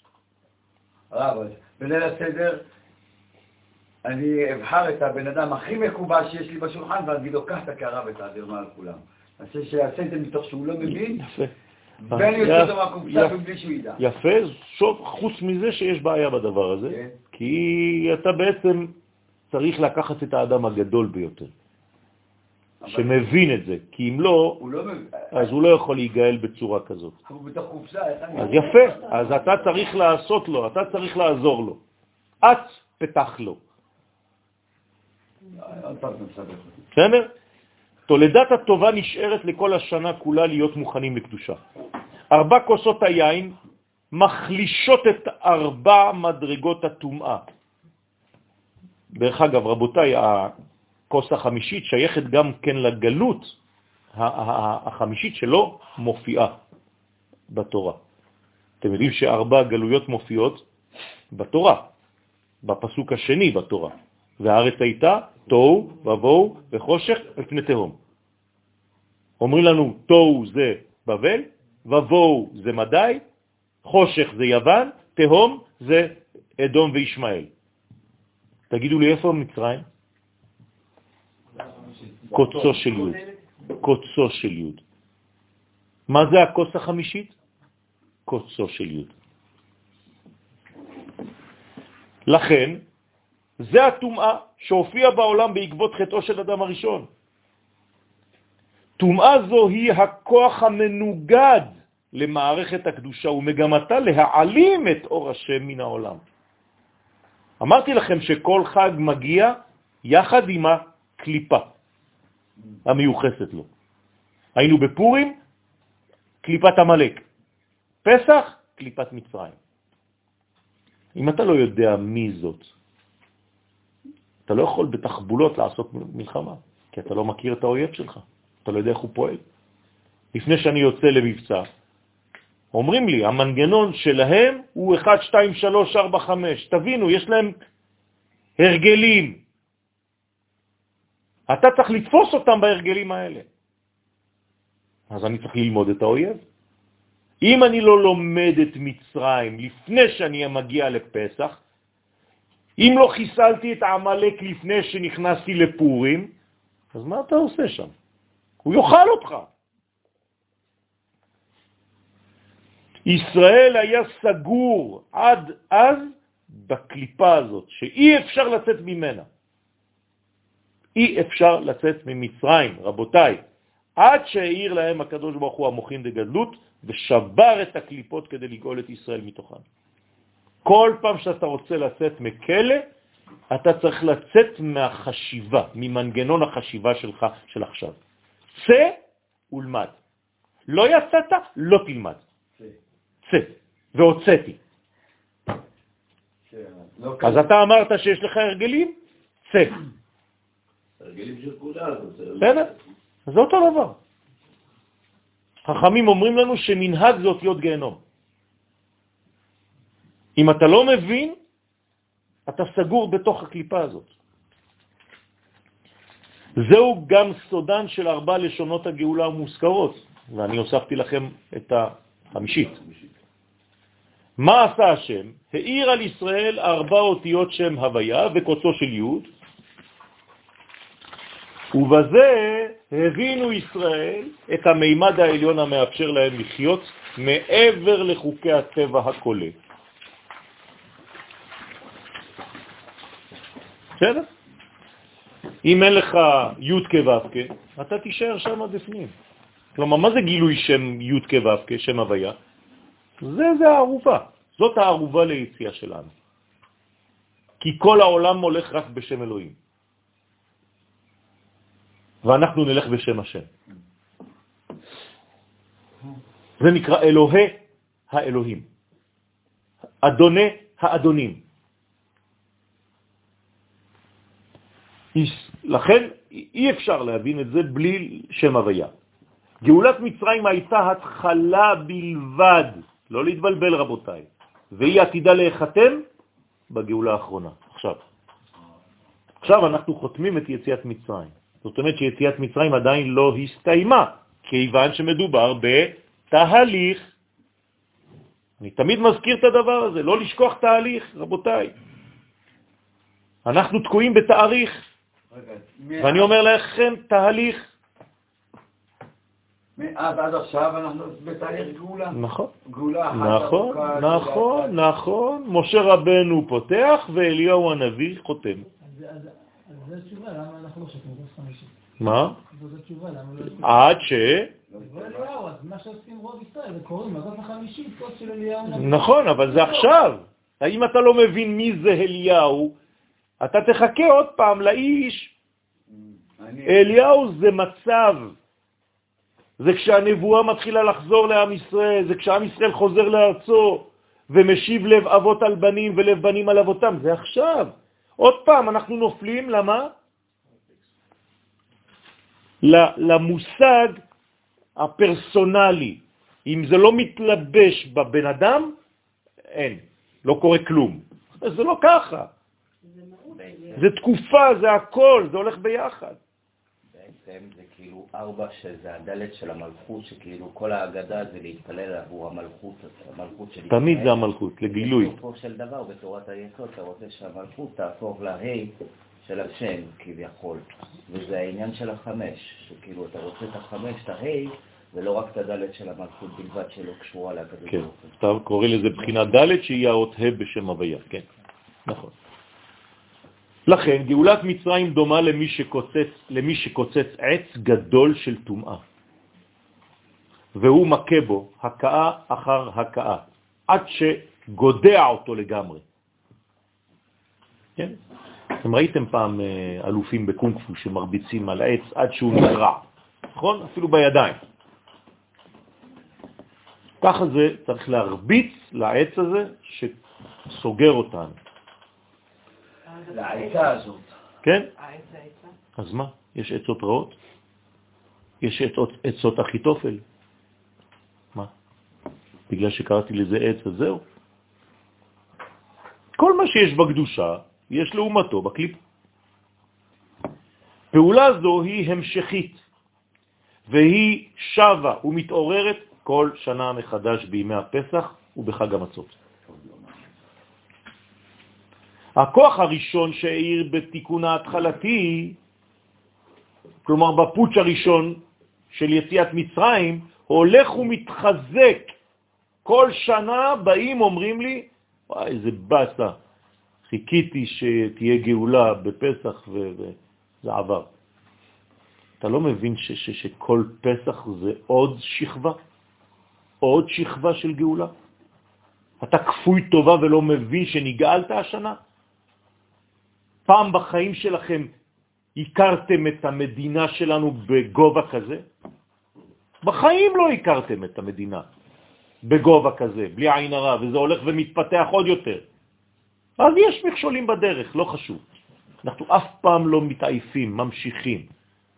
לא הצלחנו עד הסוף, מחר נתחיל מחדש. ככה זה עובד. תמיד חוזרים מבראשית. ארבע קליפות עצמן עתידות להתהפך על האומות הרעות עד שהן תאבדנה מן המציאות בשתייתן את ארבע כוסות התרעילה. הנה, אנטיתזה. אני שותה כוס יין והם שותים כוס של רעל. אתם מבינים איך זה עובד? אם הייתם מכוונים רק בזה, הייתי שותה 20 כוסות. אני, אני, אני אגלה לכם משהו, כן? משהו ש, שבדרך כלל אני לא נוהג לגלות. אבל אני אגלה לכם משהו לצורך הלימוד. זה רק ממש כדי ללמוד. לפני שלושה שבועות בערך ביקשו ממני לכוון רק בכוונה. אל תשאלו מי, איך, מתי ואיפה. לכוון, פשוט שאני נכנס במחשבה שלי לסמטאות של האויבים שלנו, ואני מחסל דרך המחשבה שלי את האויבים שם. נו, באמת. אתם חושבים שזה פועל? כן. אם היינו, כשאתה שותה כוס יין אחת, לא סתם מתחיל לצחוק בגלל שכל המשפחה על הצד וכולם שותים, ואתה אומר, איך אני יכול לשתות? תשתה את זה עכשיו, אתה אומר, אני עכשיו שותה את היין של הקדושה, אני עכשיו נותן לו יין של תרעילה. הייתם קמים בבוקר למחרת, הייתם רואים את הבלגן, מה שקרה בצד השני. רצו להכין לא יודע מה, והכל התפוצץ להם בפנים. ככה זה עובד, רבותיי. צריך לכוון על זה. בעוד שעבור עם ישראל הן ארבע כוסות של ישועה, בהערת ארבע אותיות י' כו' כברוך הוא, עם קוצו של י'. אפשר רגע לעצור את זה, אתה אומר לנו כל הזמן לא להתעסק ברע, אלא להקים את הטוב. כן. עכשיו, כשאני שותה את הכוס, אני מעדיפה להתייחס לטוב שזה נותן. יפה. ולא עכשיו לתת לו את הכוס ה... זה אותו דבר. זה אותו דבר, זה הולך בד בבד. יפה. אתה מכניס אור או שאתה... זה לא, זה לא משנה. ברגע שאני מכניס אור לעצמי, אני יודע שיש לעומת שעכשיו הוא שותה חושך. זהו. למה התורה אומרת לי חושך ולכל בני ישראל היה אור? שתגיד רק שלבני ישראל היה אור. לא. היא רוצה להנגיש, להמחיש לך שכשאתה באור, שם זה חושך. אבל אתה אומר כן לחשוב שם. זה יציאת מצרים. למה אני קורא לזה יציאת מצרים? תקרא לזה יציאת ישראל. למה אתה מזכיר את מצרים? כי אתה צריך לראות, זה המדד שלך, כמה התרחקת מהחושך הזה. אתה לא נשאר תקוע שם, אתה גם הולך אחר כך לכיוון הארץ, אבל אתה כל הזמן זוכר מאיפה יצאת. והנה, מעיקר התיקון של הלילה הזה, שהוא לא לילה, כן? אתם מבינים שאין לילה. אנחנו אומרים הלילה הזה, הלילה הזה, אבל הוא ליל, שימורים, הוא לא לילה. אז למה אתה קורא לו לילה? כי זה הצורה של הדיבור שלנו, אבל הלילה הזה הוא יום. אל תגידו לילה טוב בלילה הזה. ליל זה זכר ולילה זה כן, נקבה. כן, ליל שימורים. אז הלילה הזה, התיקון שלו הוא להראות את החירות ואת הניצחון של הטוב על הרע. עכשיו, בכל אחד מאיתנו, כן, באופן פרטי. וכמובן, ברובד הכללי, ניצחון המכניע את הסיטרה אחרא, הכנעה גדולה, שהיא מקבלת על הראש, וזה מחליש אותה, ומאפשר לי באותה שנה, לפי החולשה שהחלשתי אותה, אני, להתג... לגדול. אתם צריכים להבין, ככל שהחלשתי את הקליפה בלילה הזה, אני גדול יותר בשנה הבאה.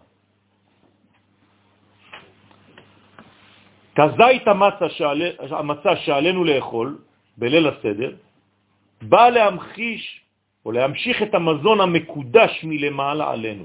מה זה המצה, אתם זוכרים? איזה מוכין זה? אבא. בסדר? האבא זה המצה, האימא זה היין.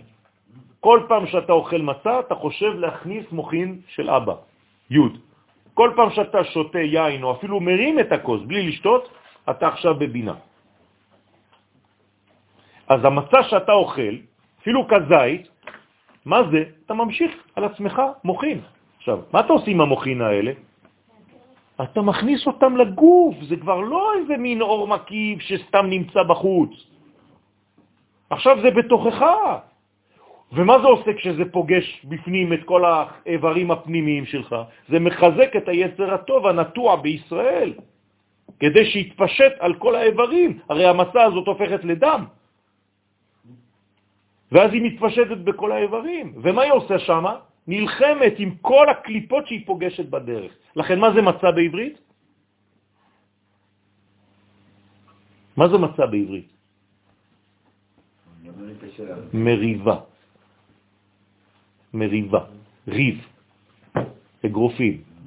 מצה ומריבה. בסדר? תלמדו את זה. זו מילה בעברית, מצה זה פירושו מריבה. כלומר, כשהמצה פוגשת בדרך שלה אויב, מה היא עושה? פאף, פאף. אחרי זה ריצה קטנה, פאף, עוד אחד. בסדר?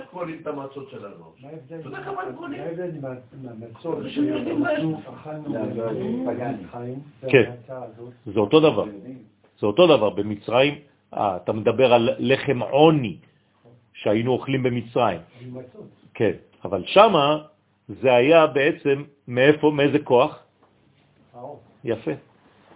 אנטיתזה, זה בדיוק זה. אכלנו, למה, למה החכמים אומרים לנו יותר טוב לאכול לחם, פיתה, עם שמן זית וזיתים בארץ ישראל, ולא לאכול בגלות בשולחן של עשירים? כי אתה אוכל משולחנו של אותו מקום. ואתה מתיימר לעבוד את השם?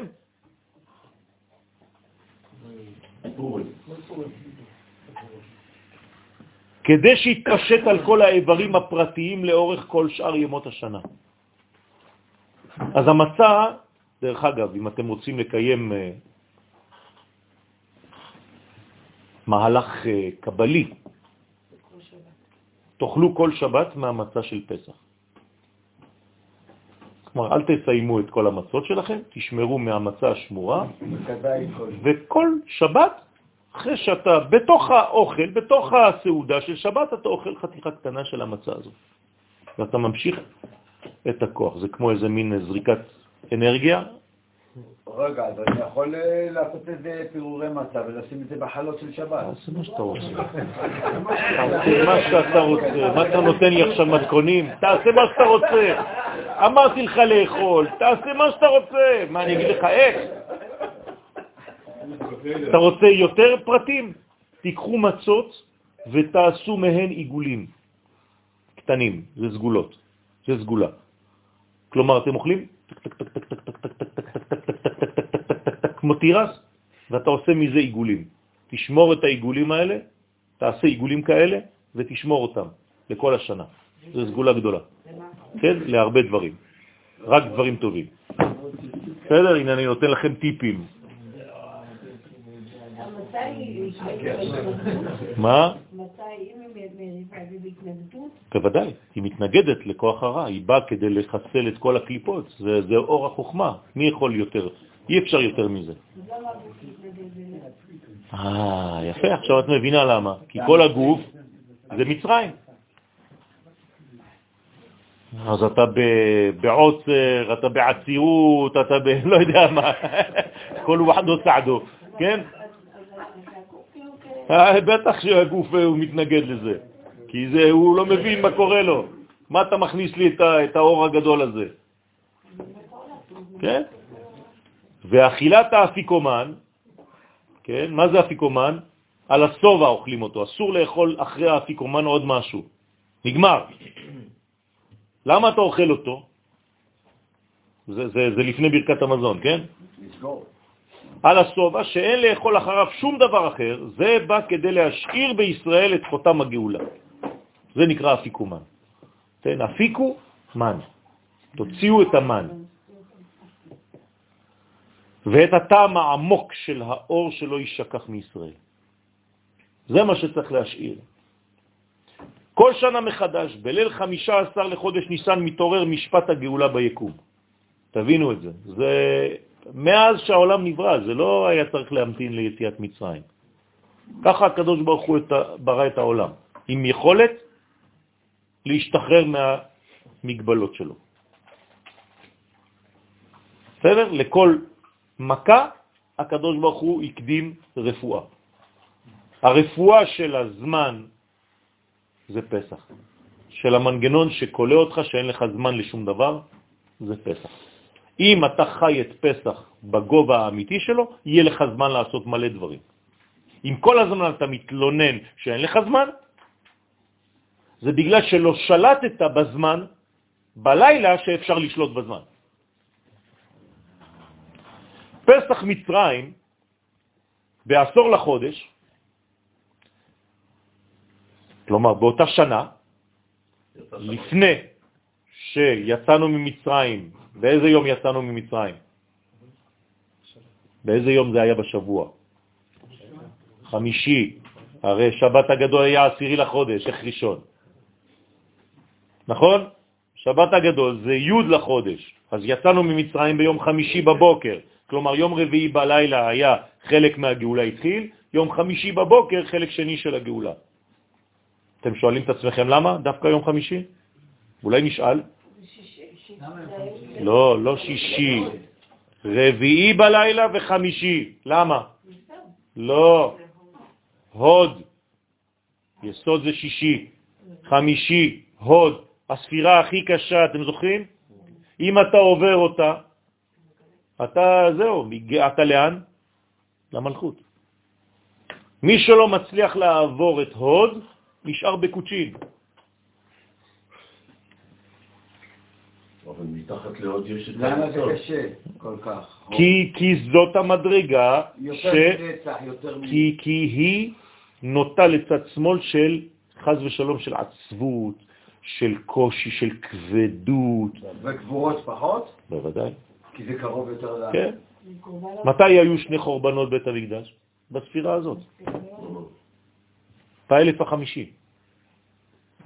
לכן... זה גם הדרגת ההודיה, כאילו... נכון, נכון, נכון, נכון, ברגע שאתה, בדיוק. הנה, עשיתי, עכשיו אה, אה, צילום, זה נקרא בנות מלך, זה, בנות ישראל, יש להם איזה קבוצת וואטסאפ של כמה אלפים, וביקשו ממני לתת להם אה, שיעור על, על, על משהו לפני הפסח. אז בחרתי בזה, ביכולת להודות, כי זה ההוד.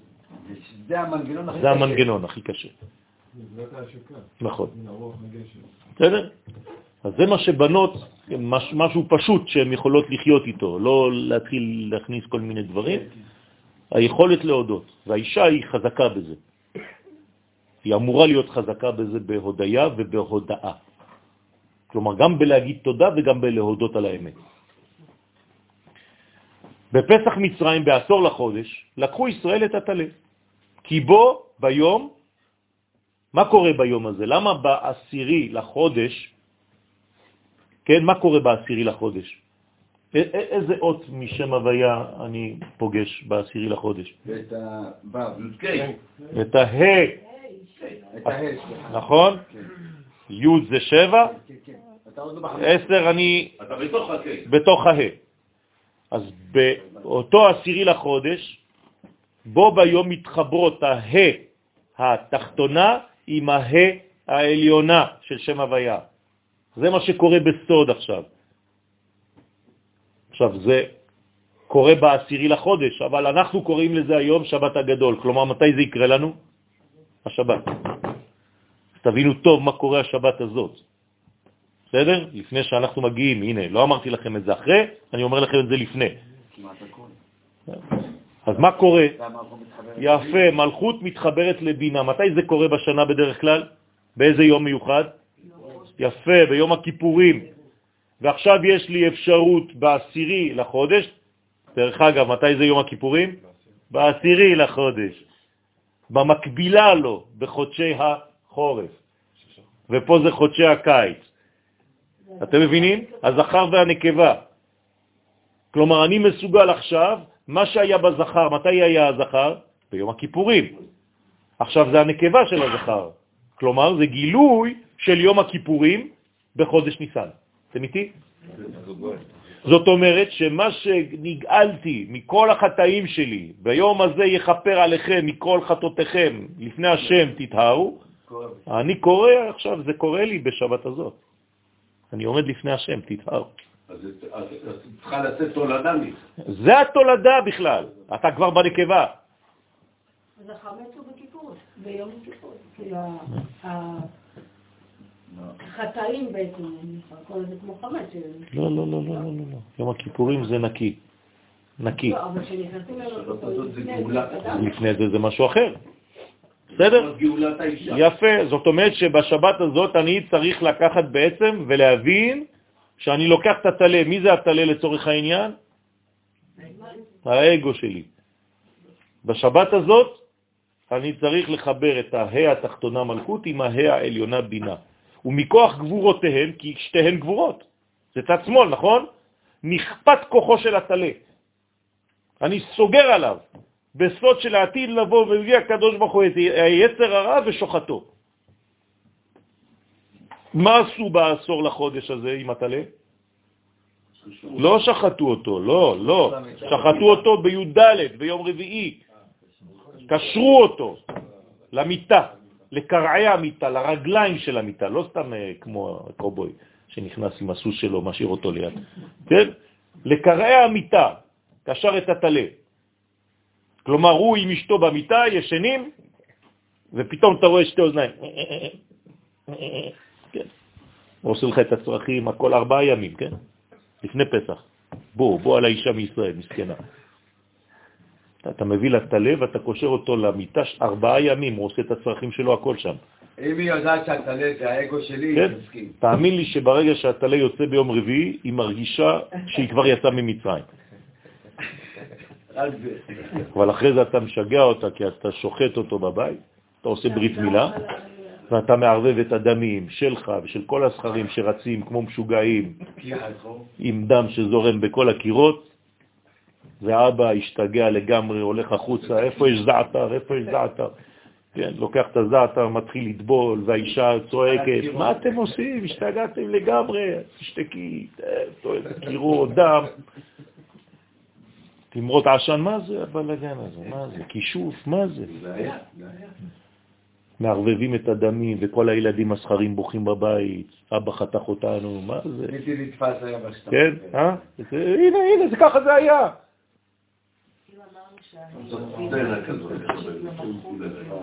כן. עשירי. אז מה קורה בי"ד? למה זה מקביל ב- י"ד?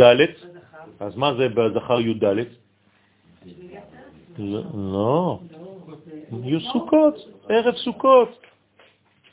מתי מתחיל סוכות? נכון. אז בעצם סוכות זה גם מדרגה של הכתר שמגיעה למלכות. פה זה בינה במלכות. נכון, נכון. עכשיו את מבינה את ההקבלות בין חודשי הקיץ הזכרי, הנקבות, לבין חודשי החורף הזכריים. עוד דיוק? כאילו, מה קורה בין בינה למלכות לבין כתר למלכות? אה, בינה ומלכות זה שתי נקבות, שתי נקבות זה דינים, כתר זה רחמים. אני צריך עכשיו לצאת למלחמה. כשאני יוצא למלחמה, אין רחמים. אסור לי לרחם. למה אנחנו לא, לא גומרים מלחמות? כי אנחנו לא מבינים את היסוד הזה. כי כל פעם שהאויב מתקרב, אתה, אתה אומר לו, לא, זה, זה כמה, כמו זה שמודד. ראיתם את הסרט? כן. אז אני צריך לצאת עם מנגנון נקבי. כמה, כמה סנטימטר הוא ממני, יש לו סכין, אבל זה בסדר, אני עדיין... אני צריך לצאת עם מנגנון מנגנון נקבי למלחמה. בוודאי. אם אתה לא יוצא בגבורות למלחמה, אתה... אתה... מי, מי, מי נלחם? מי נלחם אצל החיות? אבל הנקבה... אוכלת לך אריה עם הלוויה העצבנית, עם, היא גומרת על האריה. אתה יודע מה זה נקבה ש, שעצבנית? לא. כדאי לך לא לדעת.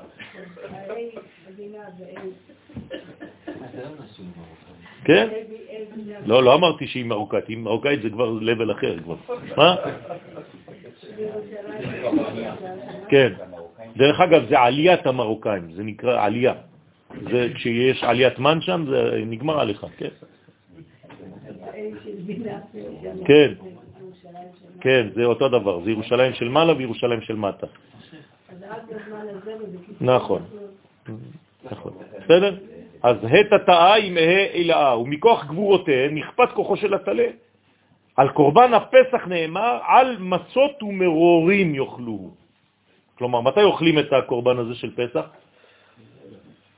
באותו ליל הסדר, נכון? אצלנו היום מה זה? אז היה בעשר.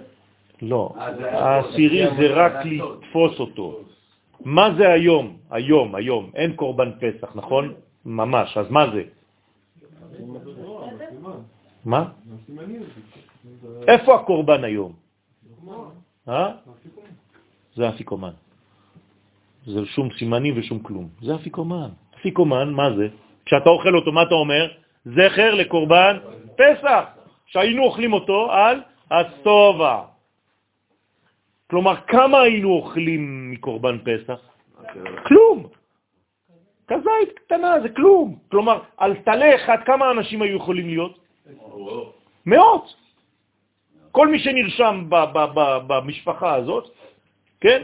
אני מביא תלה מאדם, שוחט אותו ואני מכניס את כל החבר'ה, מי שרוצה נרשם, מתקשר אליי בוואטסאפ, כותב לי, אני, אתה יכול להכניס אותי לחבורה?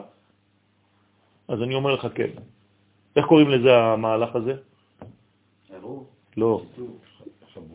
לא, יש לזה שם. יפה. אם אתה נמנה יחד איתי, אז אני מכניס אותך, אני מוציא אותך ידי חובה, ואתה אוכל בעצם, אז איפה, איפה, איפה האכילה האמיתית? מה זה האכילה האמיתית? אז מה זה האכילה האמיתית? מה היינו אוכלים אז? לא, לא, לא. קורבן חגיגה, זה הקורבן השני, שהיום הוא הביצה. בסדר? אז הכל הקורבנות עכשיו אצלי. אה, הכל הפך להיות משהו אחר. עכשיו, הגויים הנוצרים לקחו את הביצים ועשו מזה ביצי שוקולד עכשיו, בפסח. הם לא יודעים מאיפה זה בא.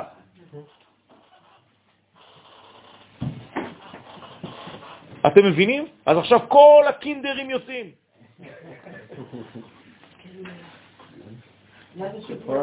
אז על המצות ומרורים יאכלוהו, והוא רמז לחלק הטוב. מה זה על מצות ומרורים?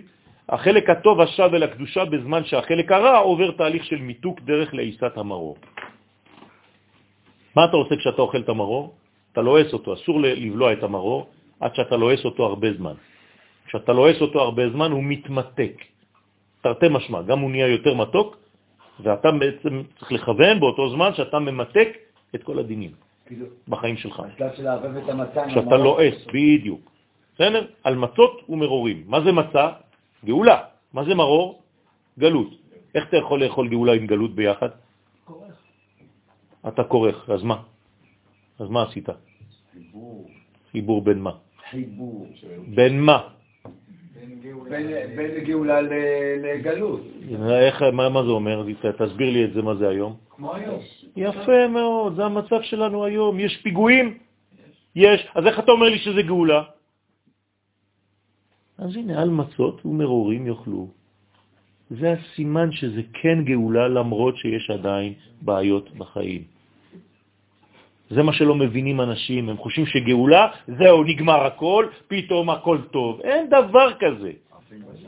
על מצות ומרורים תאכלו את הגאולה שלכם. זה בא בשלבים ויש עדיין כל מיני דברים בדרך, חז ושלום.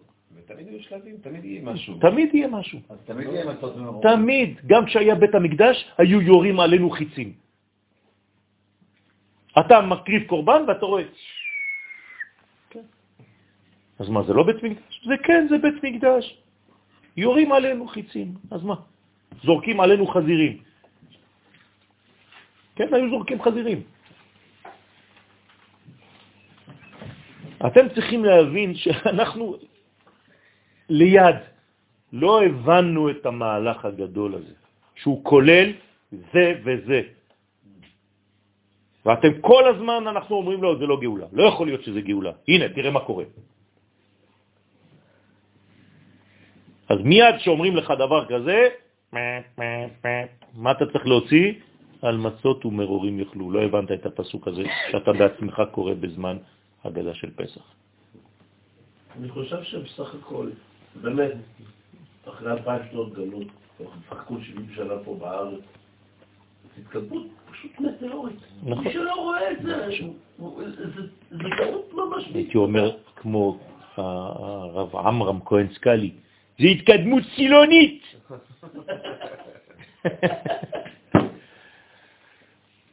בהיבט הרחב, כן, הכולל את כל ימות ההיסטוריה העולמית, יושבת, יושבת החמץ הגדול מן המציאות דווקא באלף השביעי. זה השבתת החמץ. המכוון ליום השבת ולחודש ניסן, שהוא שביעי לחודשים מתשרה. כלומר, מתי יושבת באמת החמץ העולמי? באלף השביעי. ואנחנו עכשיו נכנסים אליו. כן? אנחנו ביום שישי בערב, אנחנו אוטוטו נכנסים לאלף השביעי, זה כבר שקיעת החמה, זה כמו שבת, שאתה רואה כבר את השמש שוקעת, לא צריך להמתין לצאת הכוכבים. זה עכשיו. בשלב זה לא תהיה עוד אחיזה לחיצוניים, והוא הזמן הראוי לביור החמץ. כלומר, מה שאנחנו עושים עכשיו, אור ל-14 בודקים את החמץ לאור הנר, נכון? מכבדים את מה? את החדרים, זה נקרא לכבד. זה אותו דבר, אנחנו עכשיו במהלך ההיסטורי הגדול, אנחנו נקראים אור ל-14, בודקים את החמץ לאור הנר. זאת אומרת שמה קורה עכשיו? אנחנו מתקרבים מאוד לביאור החמץ העולמי. כן? יש יום הקדיש הכללי, יום הזה, עוד מעט אנחנו נוציא איזה סלוגן, כן? יום ביאור החמץ העולמי. בסדר? חודש ניסן נחשב לראשון כחודשי השנה, מצד שני, למרות שהוא השביעי מצד תשרה, הוא ראשון מצד עצמו, וזאת מצד היותו שייך ליסוד הגאולי במערכת הזמן. זאת אומרת, שביעי זה גואל, נכון? שביעי זה גאולה, זה כבר שבת. ראשון הוא לכם, לכם דייקה, כלומר לישראל ולא לאומות העולם. מדוע? כיוון שישראל לבדם דבקים בשם הוויה. ועליהם נאמר כי חלק י' כו' כמי עמו. זהו. האחרים, אם זה לא י' כו' כמה זה? אלוהים. כל אלוהי העמים אלילים. כי הם לא יודעים לכוון לשם הוויה. לא ידעתי את י' כו' מי י' כו' אשר אשמע בקולו. צירוף שם השם המופיע בניסן מתאים לסדר המיוחד לחודש הזה, י' כ'. כלומר, זה הסדר האמיתי, זה הסדר היחיד בכל חודשי השנה שהסדר שלו הוא סדר נורמלי, אמיתי. כל השאר זה צירופים שמשהו קורה שם, צריך להבין. והוא המקור לכל שאר הצירופים. ואין כוח וקדושה לשאר הצירופים, אלא מן הצירוף הראשון עליו נאמר ברמז, אין קדוש כי' כו' כי אין בלתך. בסדר? אז כשאתם רוצים לכוון בשם, מכוונים בשם י' כו' ולא בשם אחר. רק שיודעים שבכל החודשים זה תמיד י' כו' בשינוי צורה, אבל עכשיו איזה ברכה, הוא לפי סדרו. תנסל, אל תחמיץ. לפי סדר האותיות שבצירוף הזה, הרי שבליל פסח נשלם הזיווג בין אבא ואמא, אילי י"ק. כי אנחנו בחמישה עשר לחודש, אז כבר נגמר הזיווג ביניהם. אז מה יש לי עכשיו? תולדות. אז מה יורדים עכשיו? מוחים. ומייחודם נולד כוח במלכות בקדושה, להתמודד נגד החיצונים ולדחותם מגבול הקודש. לכן הלילה הזה נקרא ליל שימורים, כי מי שומר עליי? אבא ואמא. יש שמירה יותר גדולה מזה? חוכמה ובינה, אתם יודעים איזה אורות זה? מוחין דגדלות. זה סוד המצה, שהיא כידוע מלשון מצה ומריבה, כן? ראשי תיבות מכל צרה הצילני, ראשי תיבות מצה.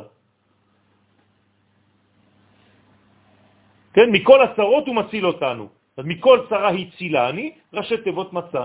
כלומר, כשאני אוכל מצה, אני ניצל מצרות. ואכילתה בליל הסדר הוא הסימן למלחמה של הטוב נגד הרע, המנסה להסתיר את אור השם מן העולם. עכשיו, אם אני קצת מפתח את הרעיון, באותיות אטבש, כן, באלפבית ההפוכה, מתחלפות האותיות י' וה' באותיות מ' וצדיק.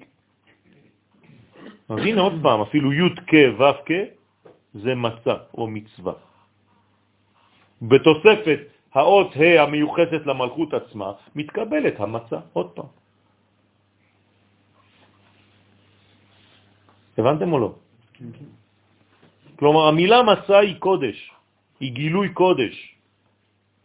המי, היין זה טהרה, המצה זה קודש. בסדר? כשאתם שותים יין, אתם שותים בעצם טהרה. כשאתם אוכלים מצה, אתם אוכלים בעצם קדושה. זה נקרא לאכול מן הקודשים. קדושה היא יותר בימין וטהרה היא... כן, נכון, נכון. כן, חוכמה ובינה, אבא ואמא. ביאור החמץ, השנה ביום חמישי, נכון? הבא, עלינו לטובה, בעזרת השם. צריך לכוון בדבר הזה, זה גדול מאוד. צריך לעשות ביאור חמץ וביטול חמץ, רציני. לא להחביא סתם חתיכות, אה, כן, נייר אה, כסף, אה, אלומיניום ולהתחיל לחפש כמו איזה טמבל. כן, זה, זה, זה אקט סימבולי, אבל צריך להבין מה אני עושה שם. אני מתקן עשר ספירות, רבותיי. ביור החמץ בי"ד לחודש ניסן מונע ב- ביום שלמחרת את עירובם של החיצונים במערכת הקדושה הגואלת הפועלת ביקום בליל פסח. כלומר, לפני ליל פסח אני מתכונן שלא יפריעו לי בפסח. יש להרחיק את החיצונים מן המלכות דקדושה. לכן, איך אני עושה את הבדיקה הזאת? אתם זוכרים, נכון? לאור הנר. אמרנו מה זה נר? זה כל הצירופים, הוויה אקיה, הוויה אלוהים, הוויה אדנות. כל זה ביחד זה אור הנר, 250. זה הנר. כלומר, אתם צריכים ללכת עם דף, חוץ מהפנס. אתם צריכים מול העיניים שיהיה לכם את הי' כו' כאהיה, י' כו' כאלוהים, י' כו' כאדני. זה הנר האמיתי. לא רק הפנס שיש לכם. ועם הנר הזה, עם האותיות האלה, תדפיסו לעצמכם את זה, ולא אחד ליד השני, אלא אחד בתוך השני. הבנתם? כן. שלוש קומות, ראש, תוך וסוף, שכל, רגש ומעשים, עם זה אתה יכול להתקדם בבדיקת החמץ שלך. אז תעשו, הנה, חידוש השנה. תחדשו. זה לא מה שחילקתי. לא, כן, זה מה שחילקתי. אז תיקחו את זה, נכון. תיקחו את זה. אה, אסנת אה, פועלת בדבר הזה, אבל אה, האמת שיכולים ללמוד, אתם רוצים ללמוד יום חמישי הבא, שזה יהיה קשה. אתם רוצים עוד שיעור לפני פסח? הרב, קשה יש בלחם וגם אותו אוכלים. ראי אתה, ראי אתה. שום דבר לא קשה. זה לא פשוט, נכון? הנה, אתה רואה? לא פשוט. בלעדיי. טוב, בוא נראה. אנחנו ננסה לעשות את זה. בסדר? יש לי רגע סתירה. דיברת על זה שביאור חמש זה תיקון עשר הספירות. נכון. באמת לעשות את זה בצורה... אה, יסודית. כן. בכתר. כן. מה אני יכולה לתקן בכתר? את הרצון שלך. תודה. אפשר לעבור על כולם? כן. חוכמה, מה זה? שכל ימין. ימין, מה זה חוכמה? שהחוכמה שלך תהיה חוכמה אלוהית ולא חוכמה מלמטה. בינה, שתביני דבר מתוך דבר, שתנסי לראות את הרק, שתשמעי את הרקים של בעלך, כשהוא לא אומר. לפני שהוא צריך לפתוח את הפה, צריך כבר לנחש מה הוא רוצה. חסד, נתינה. לא, זה הגבורה, אל תגזה, כבר בחסד את שמה את זה, איפה היית? לא, כי יש פה עניין של ביאור חמץ. לא, לא, לא, לא. את צריכה לתת, החמץ בחסד זה כשאתה לא נותנת. זה כשאת מתחילה כבר להגיד, אני נותנת אבל בגבולות. לא. בהתחלה תתני, שחררי. אני רוצה למצוא את החמץ במדרגות האלה. כן. זה כשאת, נותן, שאת לא נותנת בכלל, לא רוצה לתת בכלל. את נותנת בגלל שאמרו לך. גבורה זה כבר הגבולות. לתת גבולות לכל מה שאת עושה. תפארת לעשות את זה באיזון. סליחה, הגבולות, איפה השליפה של הגבולות? כשזה יותר מדי. אם הגבול הוא כל כך חזק, כן, אז כבר הכל נסגר. תפארת זה בעצם רגש, כן? ושלטון. נצח, המשכיות, לא להפסיק דברים באמצע. התחלת, למה אתה מפסיק? כן? הוד, אם כבר אתה עושה, תעשה את זה יפה. אל תזלזל. יסוד. כן? כל זה להזרים. את כל מה שלמדת עד עכשיו, תמשיך למטה, זה לא נגמר. ישמור על הצינור, ומלכות, גילוי. ואז אתה יכול ללכת עם הילדים לאכול. כולם יוצאים בלילה הזה לאכול על האש או משהו, תלוי ב... גילוי, גילוי של הדברים. אסור להשאיר את הדברים אה, ברובד אה, עכשיו. בסדר? כל התיקונים האלה רוצים ללמוד.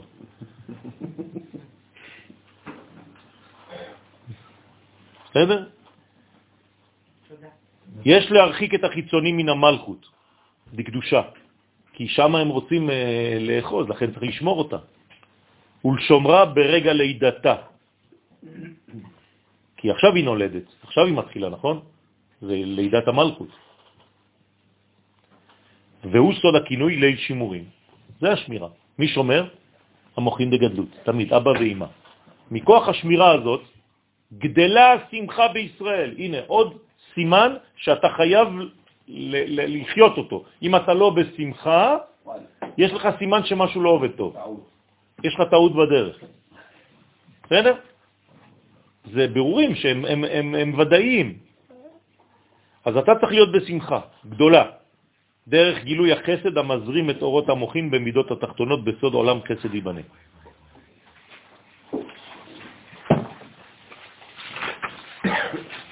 עוד קצת, הנה, אור לי"ד בניסן, בודקים את החמץ לאור הנר, בחורים ובסדקים.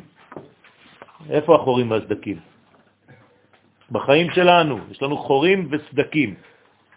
כן, קוראים לזה היום סריטות. כן, זה גם חורים וגם סדקים. זה חודקים. כן? אז יש לנו מלא סריטות. מהעבר, מההווה, מכל מיני דברים. ואיך שאני אומר לכם את המילה סריטות, אתם כבר רואים את הסרט. פלא פלאות. אז זה צריך ראש י' כו' כאקיה, אבל בצירוף, בשילוב. תוך י' כו' כאלוהים, סוף י' כו' כאדמי. מיכאל, יש לך את השמות ליד העיניים. רצית את השמות, הנה הם. בסדר? עם זה עושים את הבדיקה. מה? אבל אחד בתוך השני. בסדר? הבנת איך אתה מכניס אחד בתוך השני? אתה כותב י' כ' ו' כ', ולמשל בראשון, רבותיי, תהיו איתי, למה אתם כל הזמן צריכים ל... י' כ' ו' כ', ובפנים אתה עושה א', למשל ה', י', ה'. זה שמכיר. אותו דבר אתה עושה עם האחרים, בסדר? אתה מכניס. ואם יש לך אותיות נוספות, זה בסוף, זה רק ריבוי, אל תפחד. בסדר? למשל בשם אלוהים יש חמש אותיות, אז יהיה לך בסוף שתיים. הבנת? אז אל תפחד מזה. צירוף כל השמות עולה למספר נר. 250 בדיוק. רק באמצעות אור השם האחד המאיר בנר, זה השם, שהוא בכל הקומות שלנו, בראש, בתוך ובסוף, אפשר לבדוק ולבטל את כל סוגי החמץ. זה נקרא לאור הנר, זה לא סתם לאור הפנס. עכשיו צריכים ללכת עם מלח כשעושים את הבדיקה. בתוך היד שלך אתה צריך איזה מין קערה שבתוכה אתה שם מלח. 78. בסדר? כי המלח הזה הוא נגד החיצונים, זה מלחמה. אמותינו וסבתותינו היו זורקות מלח, מנקות כל מיני דברים במלח. המלח זה נגד כל החיצונים. אז צריך ללכת יחד איתו, כי יש התקפה גדולה של החיצונים ברגע שאתה עושה בדיקת חמץ. כלומר, אל תתפלא אם ישגעו לך את המוח, או הילדים, או האישה, או הבעל, או לא יודע מי, באותו רגע. ואל תיכנס לעצבים ולכעסים, כי שם זה המקום, חז וחלילה. אז תשים מלח איתך ותלך יחד עם המלח הזה ותתחיל לבדוק. הבנת האחדות הכוללת היא סילוק האגו וסילוק ההפרעות כולן. וזה נקרא האחדות הכוללת. והסכין גם כן זה אותו עניין, זה אותו, אותו עניין. הסכין בפשט זה כדי לחטט שם בחורים ובסדקים, וזה בעצם כלי מלחמה. בסדר? סכין זה זכר או נקבה? שניהם. אמרת מלחמה, צריכה להיות נקבה. שניהם. יכול להגיד סכין חותך וסכין חותך. נכון. אוקיי? רגע של עברית. by the way. יציאת מצרים בלילה הזה היא סוד התעוררות האורות הגדולים של גר וגילוים. רק באופן כזה יוצאים ממצרים. גילוי גר. אחר כך יורדים המוחים בגדלות ומתפשטים בשבע זין קומות הבניין התחתון. ותוך כדי זרימת האור הזה מתרחקים החיצונים, כלומר הם נדחים החוצה. דחייתם נעשית מריבוי האור, שהם אינם יכולים לעמוד בקרבתו, וערקין מתאמן ומתמרין בנוקבי הון. כן, ביטוי מהזוהר הקדוש, הם בורחים משם, עורקים משם, והולכים להתחבא בתוך החורים שלהם. בצעקות של ווילי ווילי ווילי ווילי. זהו המשך ביטול החמץ העולמי, שהחל כבר בי"ד ניסן, ואשר ביטולו אינו אלא הבערתו של היצר הרע מן החיים, וכן ביטול כוחו של השטן הוא מלאך המוות. כלומר, אחרי שעשיתי את זה, אני צריך לבטל ולבער אותו למחרת בבוקר, אני גם שורף. אם, אם במידה ומצאתי, אם הוא לא יברח, ואז תפסתי אותו, אז הוא הולך לשרפה. כן, אז תשמור אותו טוב, טוב, טוב, שלא י... בדיוק. אתה צריך לחסות את כל החמץ הזה, שאף אחד לא ייגע בו. בסדר? תכניס אותו לשקית ותסגור. עולה לי פה, עולה לי חזק שבעצם היעדר קודם להוויה. נכון. לבטל משהו, נכון, ולקבל נכון. אתה צריך להתפנות. אם אתה לא פנוי, אם לא התפנית לפני, איך אתה תקדש? למה אנחנו צריכים להתפנות לפני התפילה? אפילו בגוף. למה אי אפשר להתפלל בגוף שהוא לא התפנה? כי אתה, אתה לא יכול. זה תרתי דה סתרי. דרך אגב, אתם רוצים תיקון גדול בחיים שלכם? לפני שאתם נוטלים ידיים להמוצי, למשל היום בלילה בין הקידוש להמוצי, לכו לשירותים. מה, יחד? להוציא קטנות, כן? קטנים. זה תיקון עצום. אם יש לכם פיפי, אל תשמרו את זה. אה. לא, לא, לא. בין הקידוש לבין המוצי. כי שם יש תיקון גדול מאוד על פי הקבלה, שזה בעצם נותן לי אפשרות לקבל את הלחם, שזה המוחין דגדלות, בצורה אחרת לגמרי. כי אם אני לא פנוי, ואני הולך אחרי זה לשירותים, זה כבר חבל. פספסת תיקון עצום. לכן אל תתייאשו מהדבר הזה, ויש מה להוציא. תמיד. כשאתה הולך לקופת חולים, בכוח, אדרבה אתה חייב להוציא. כן? אז יש תמיד איזה משהו להוציא. בסדר? כן, כן. נכון, נכון, נכון. אז בזמן הזה יש כל מיני ניקיונות, מי שיודע קצת בחוכמת הגוף, אז זה התקופה בעצם של הניקיון של האביב. לא רק של הבית, אלא הגוף שנקרא בית. איש זה הנשמה וביתו זה הגוף. נכון, נכון. זה, זה תיקון הכבד, כל הניקיון של הכבד זה עכשיו. אז מי שמומחה לדברים האלה צריך לעשות פעולות כדי לנקות את הכבד. אנחנו נסיים. מכוח זה נגאלות שבע הספירות התחתונות מן השעבוד שלהן לחיצוניים, וישראל נגאלים מכל סוגי המיצרים שבעולם. זה לא רק יציאת מצרים, רבותיי, זה כל כך הרבה שיטות של יציאה מכל כך הרבה גלויות. יש לנו כל כך הרבה סגנונות של מצרים, שהנה, זאת שאלה שאתם יכולים לשאול לאנשים שיושבים. תגידו לי, מה זה המצרים שלך? תגיד לי אתה, אתה ואתה. כל אחד יגיד עכשיו מה זה המצרים שלו. תעשו את זה.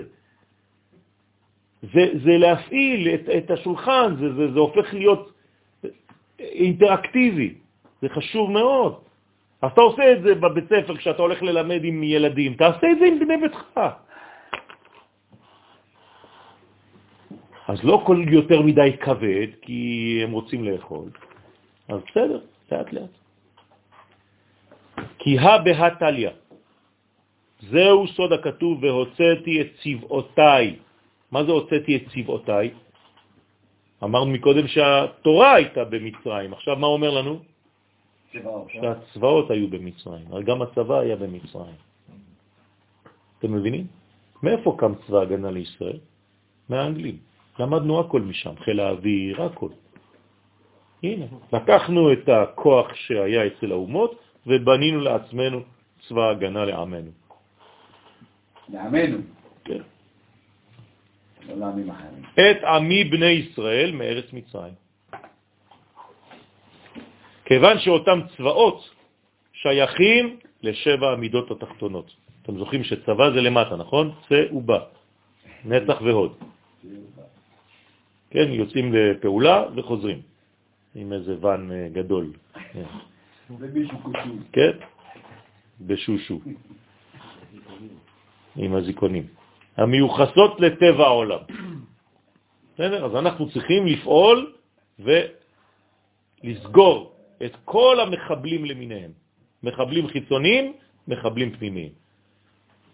ואם אתם ביחידה כזאת שפועלת לפעמים, תלכו עם השמות האלה של ביור החמץ. כן? אני נתתי את השמות האלה למפקד גדול מאוד בחיל האוויר. בזמנו הייתי הולך כמעט כל חודש בשנים הראשונות שהייתי בכפר. הרצל ברוכים לקח אותי למפקדי חיל האוויר, לא חשוב איפה, באיזה בסיס, והייתי נותן שיעורים קבועים שם. ילד, הייתי ילד קטן, צעיר. ונתתי שיעורים שם על החיילים, למפקדים, לטייסים, ואחרי זה הייתי מקבל אה, כאילו קבלת קהל. איזה בדיחה, אני חושב על זה, היום אני מתבייש. אנשים גדולים, וזה, וברוך השם, אה, נשארתי חבר של מלא מלא מפקדים כאלה, והיה להם בתוך המגירה. לפני שהם היו יוצאים, היו מראים לחיילים, אמרתי לו, אתה רוצה לעשות לי טובה? לא ביקשתי ממך לא כסף, לא כלום, נכון? באתי לתת שיעור, רק תראה את זה לטייסים ולחיילים שיוצאים לקרב לפני שהם יוצאים. וכל הזמן היה מתקשר אליי, אומר לי, אתמול יצאנו, הראיתי להם את מה שיש במגירה. ברוך השם. ברוך אדוני לעולם, אמן ואמן. נמשיך בשלב הבא.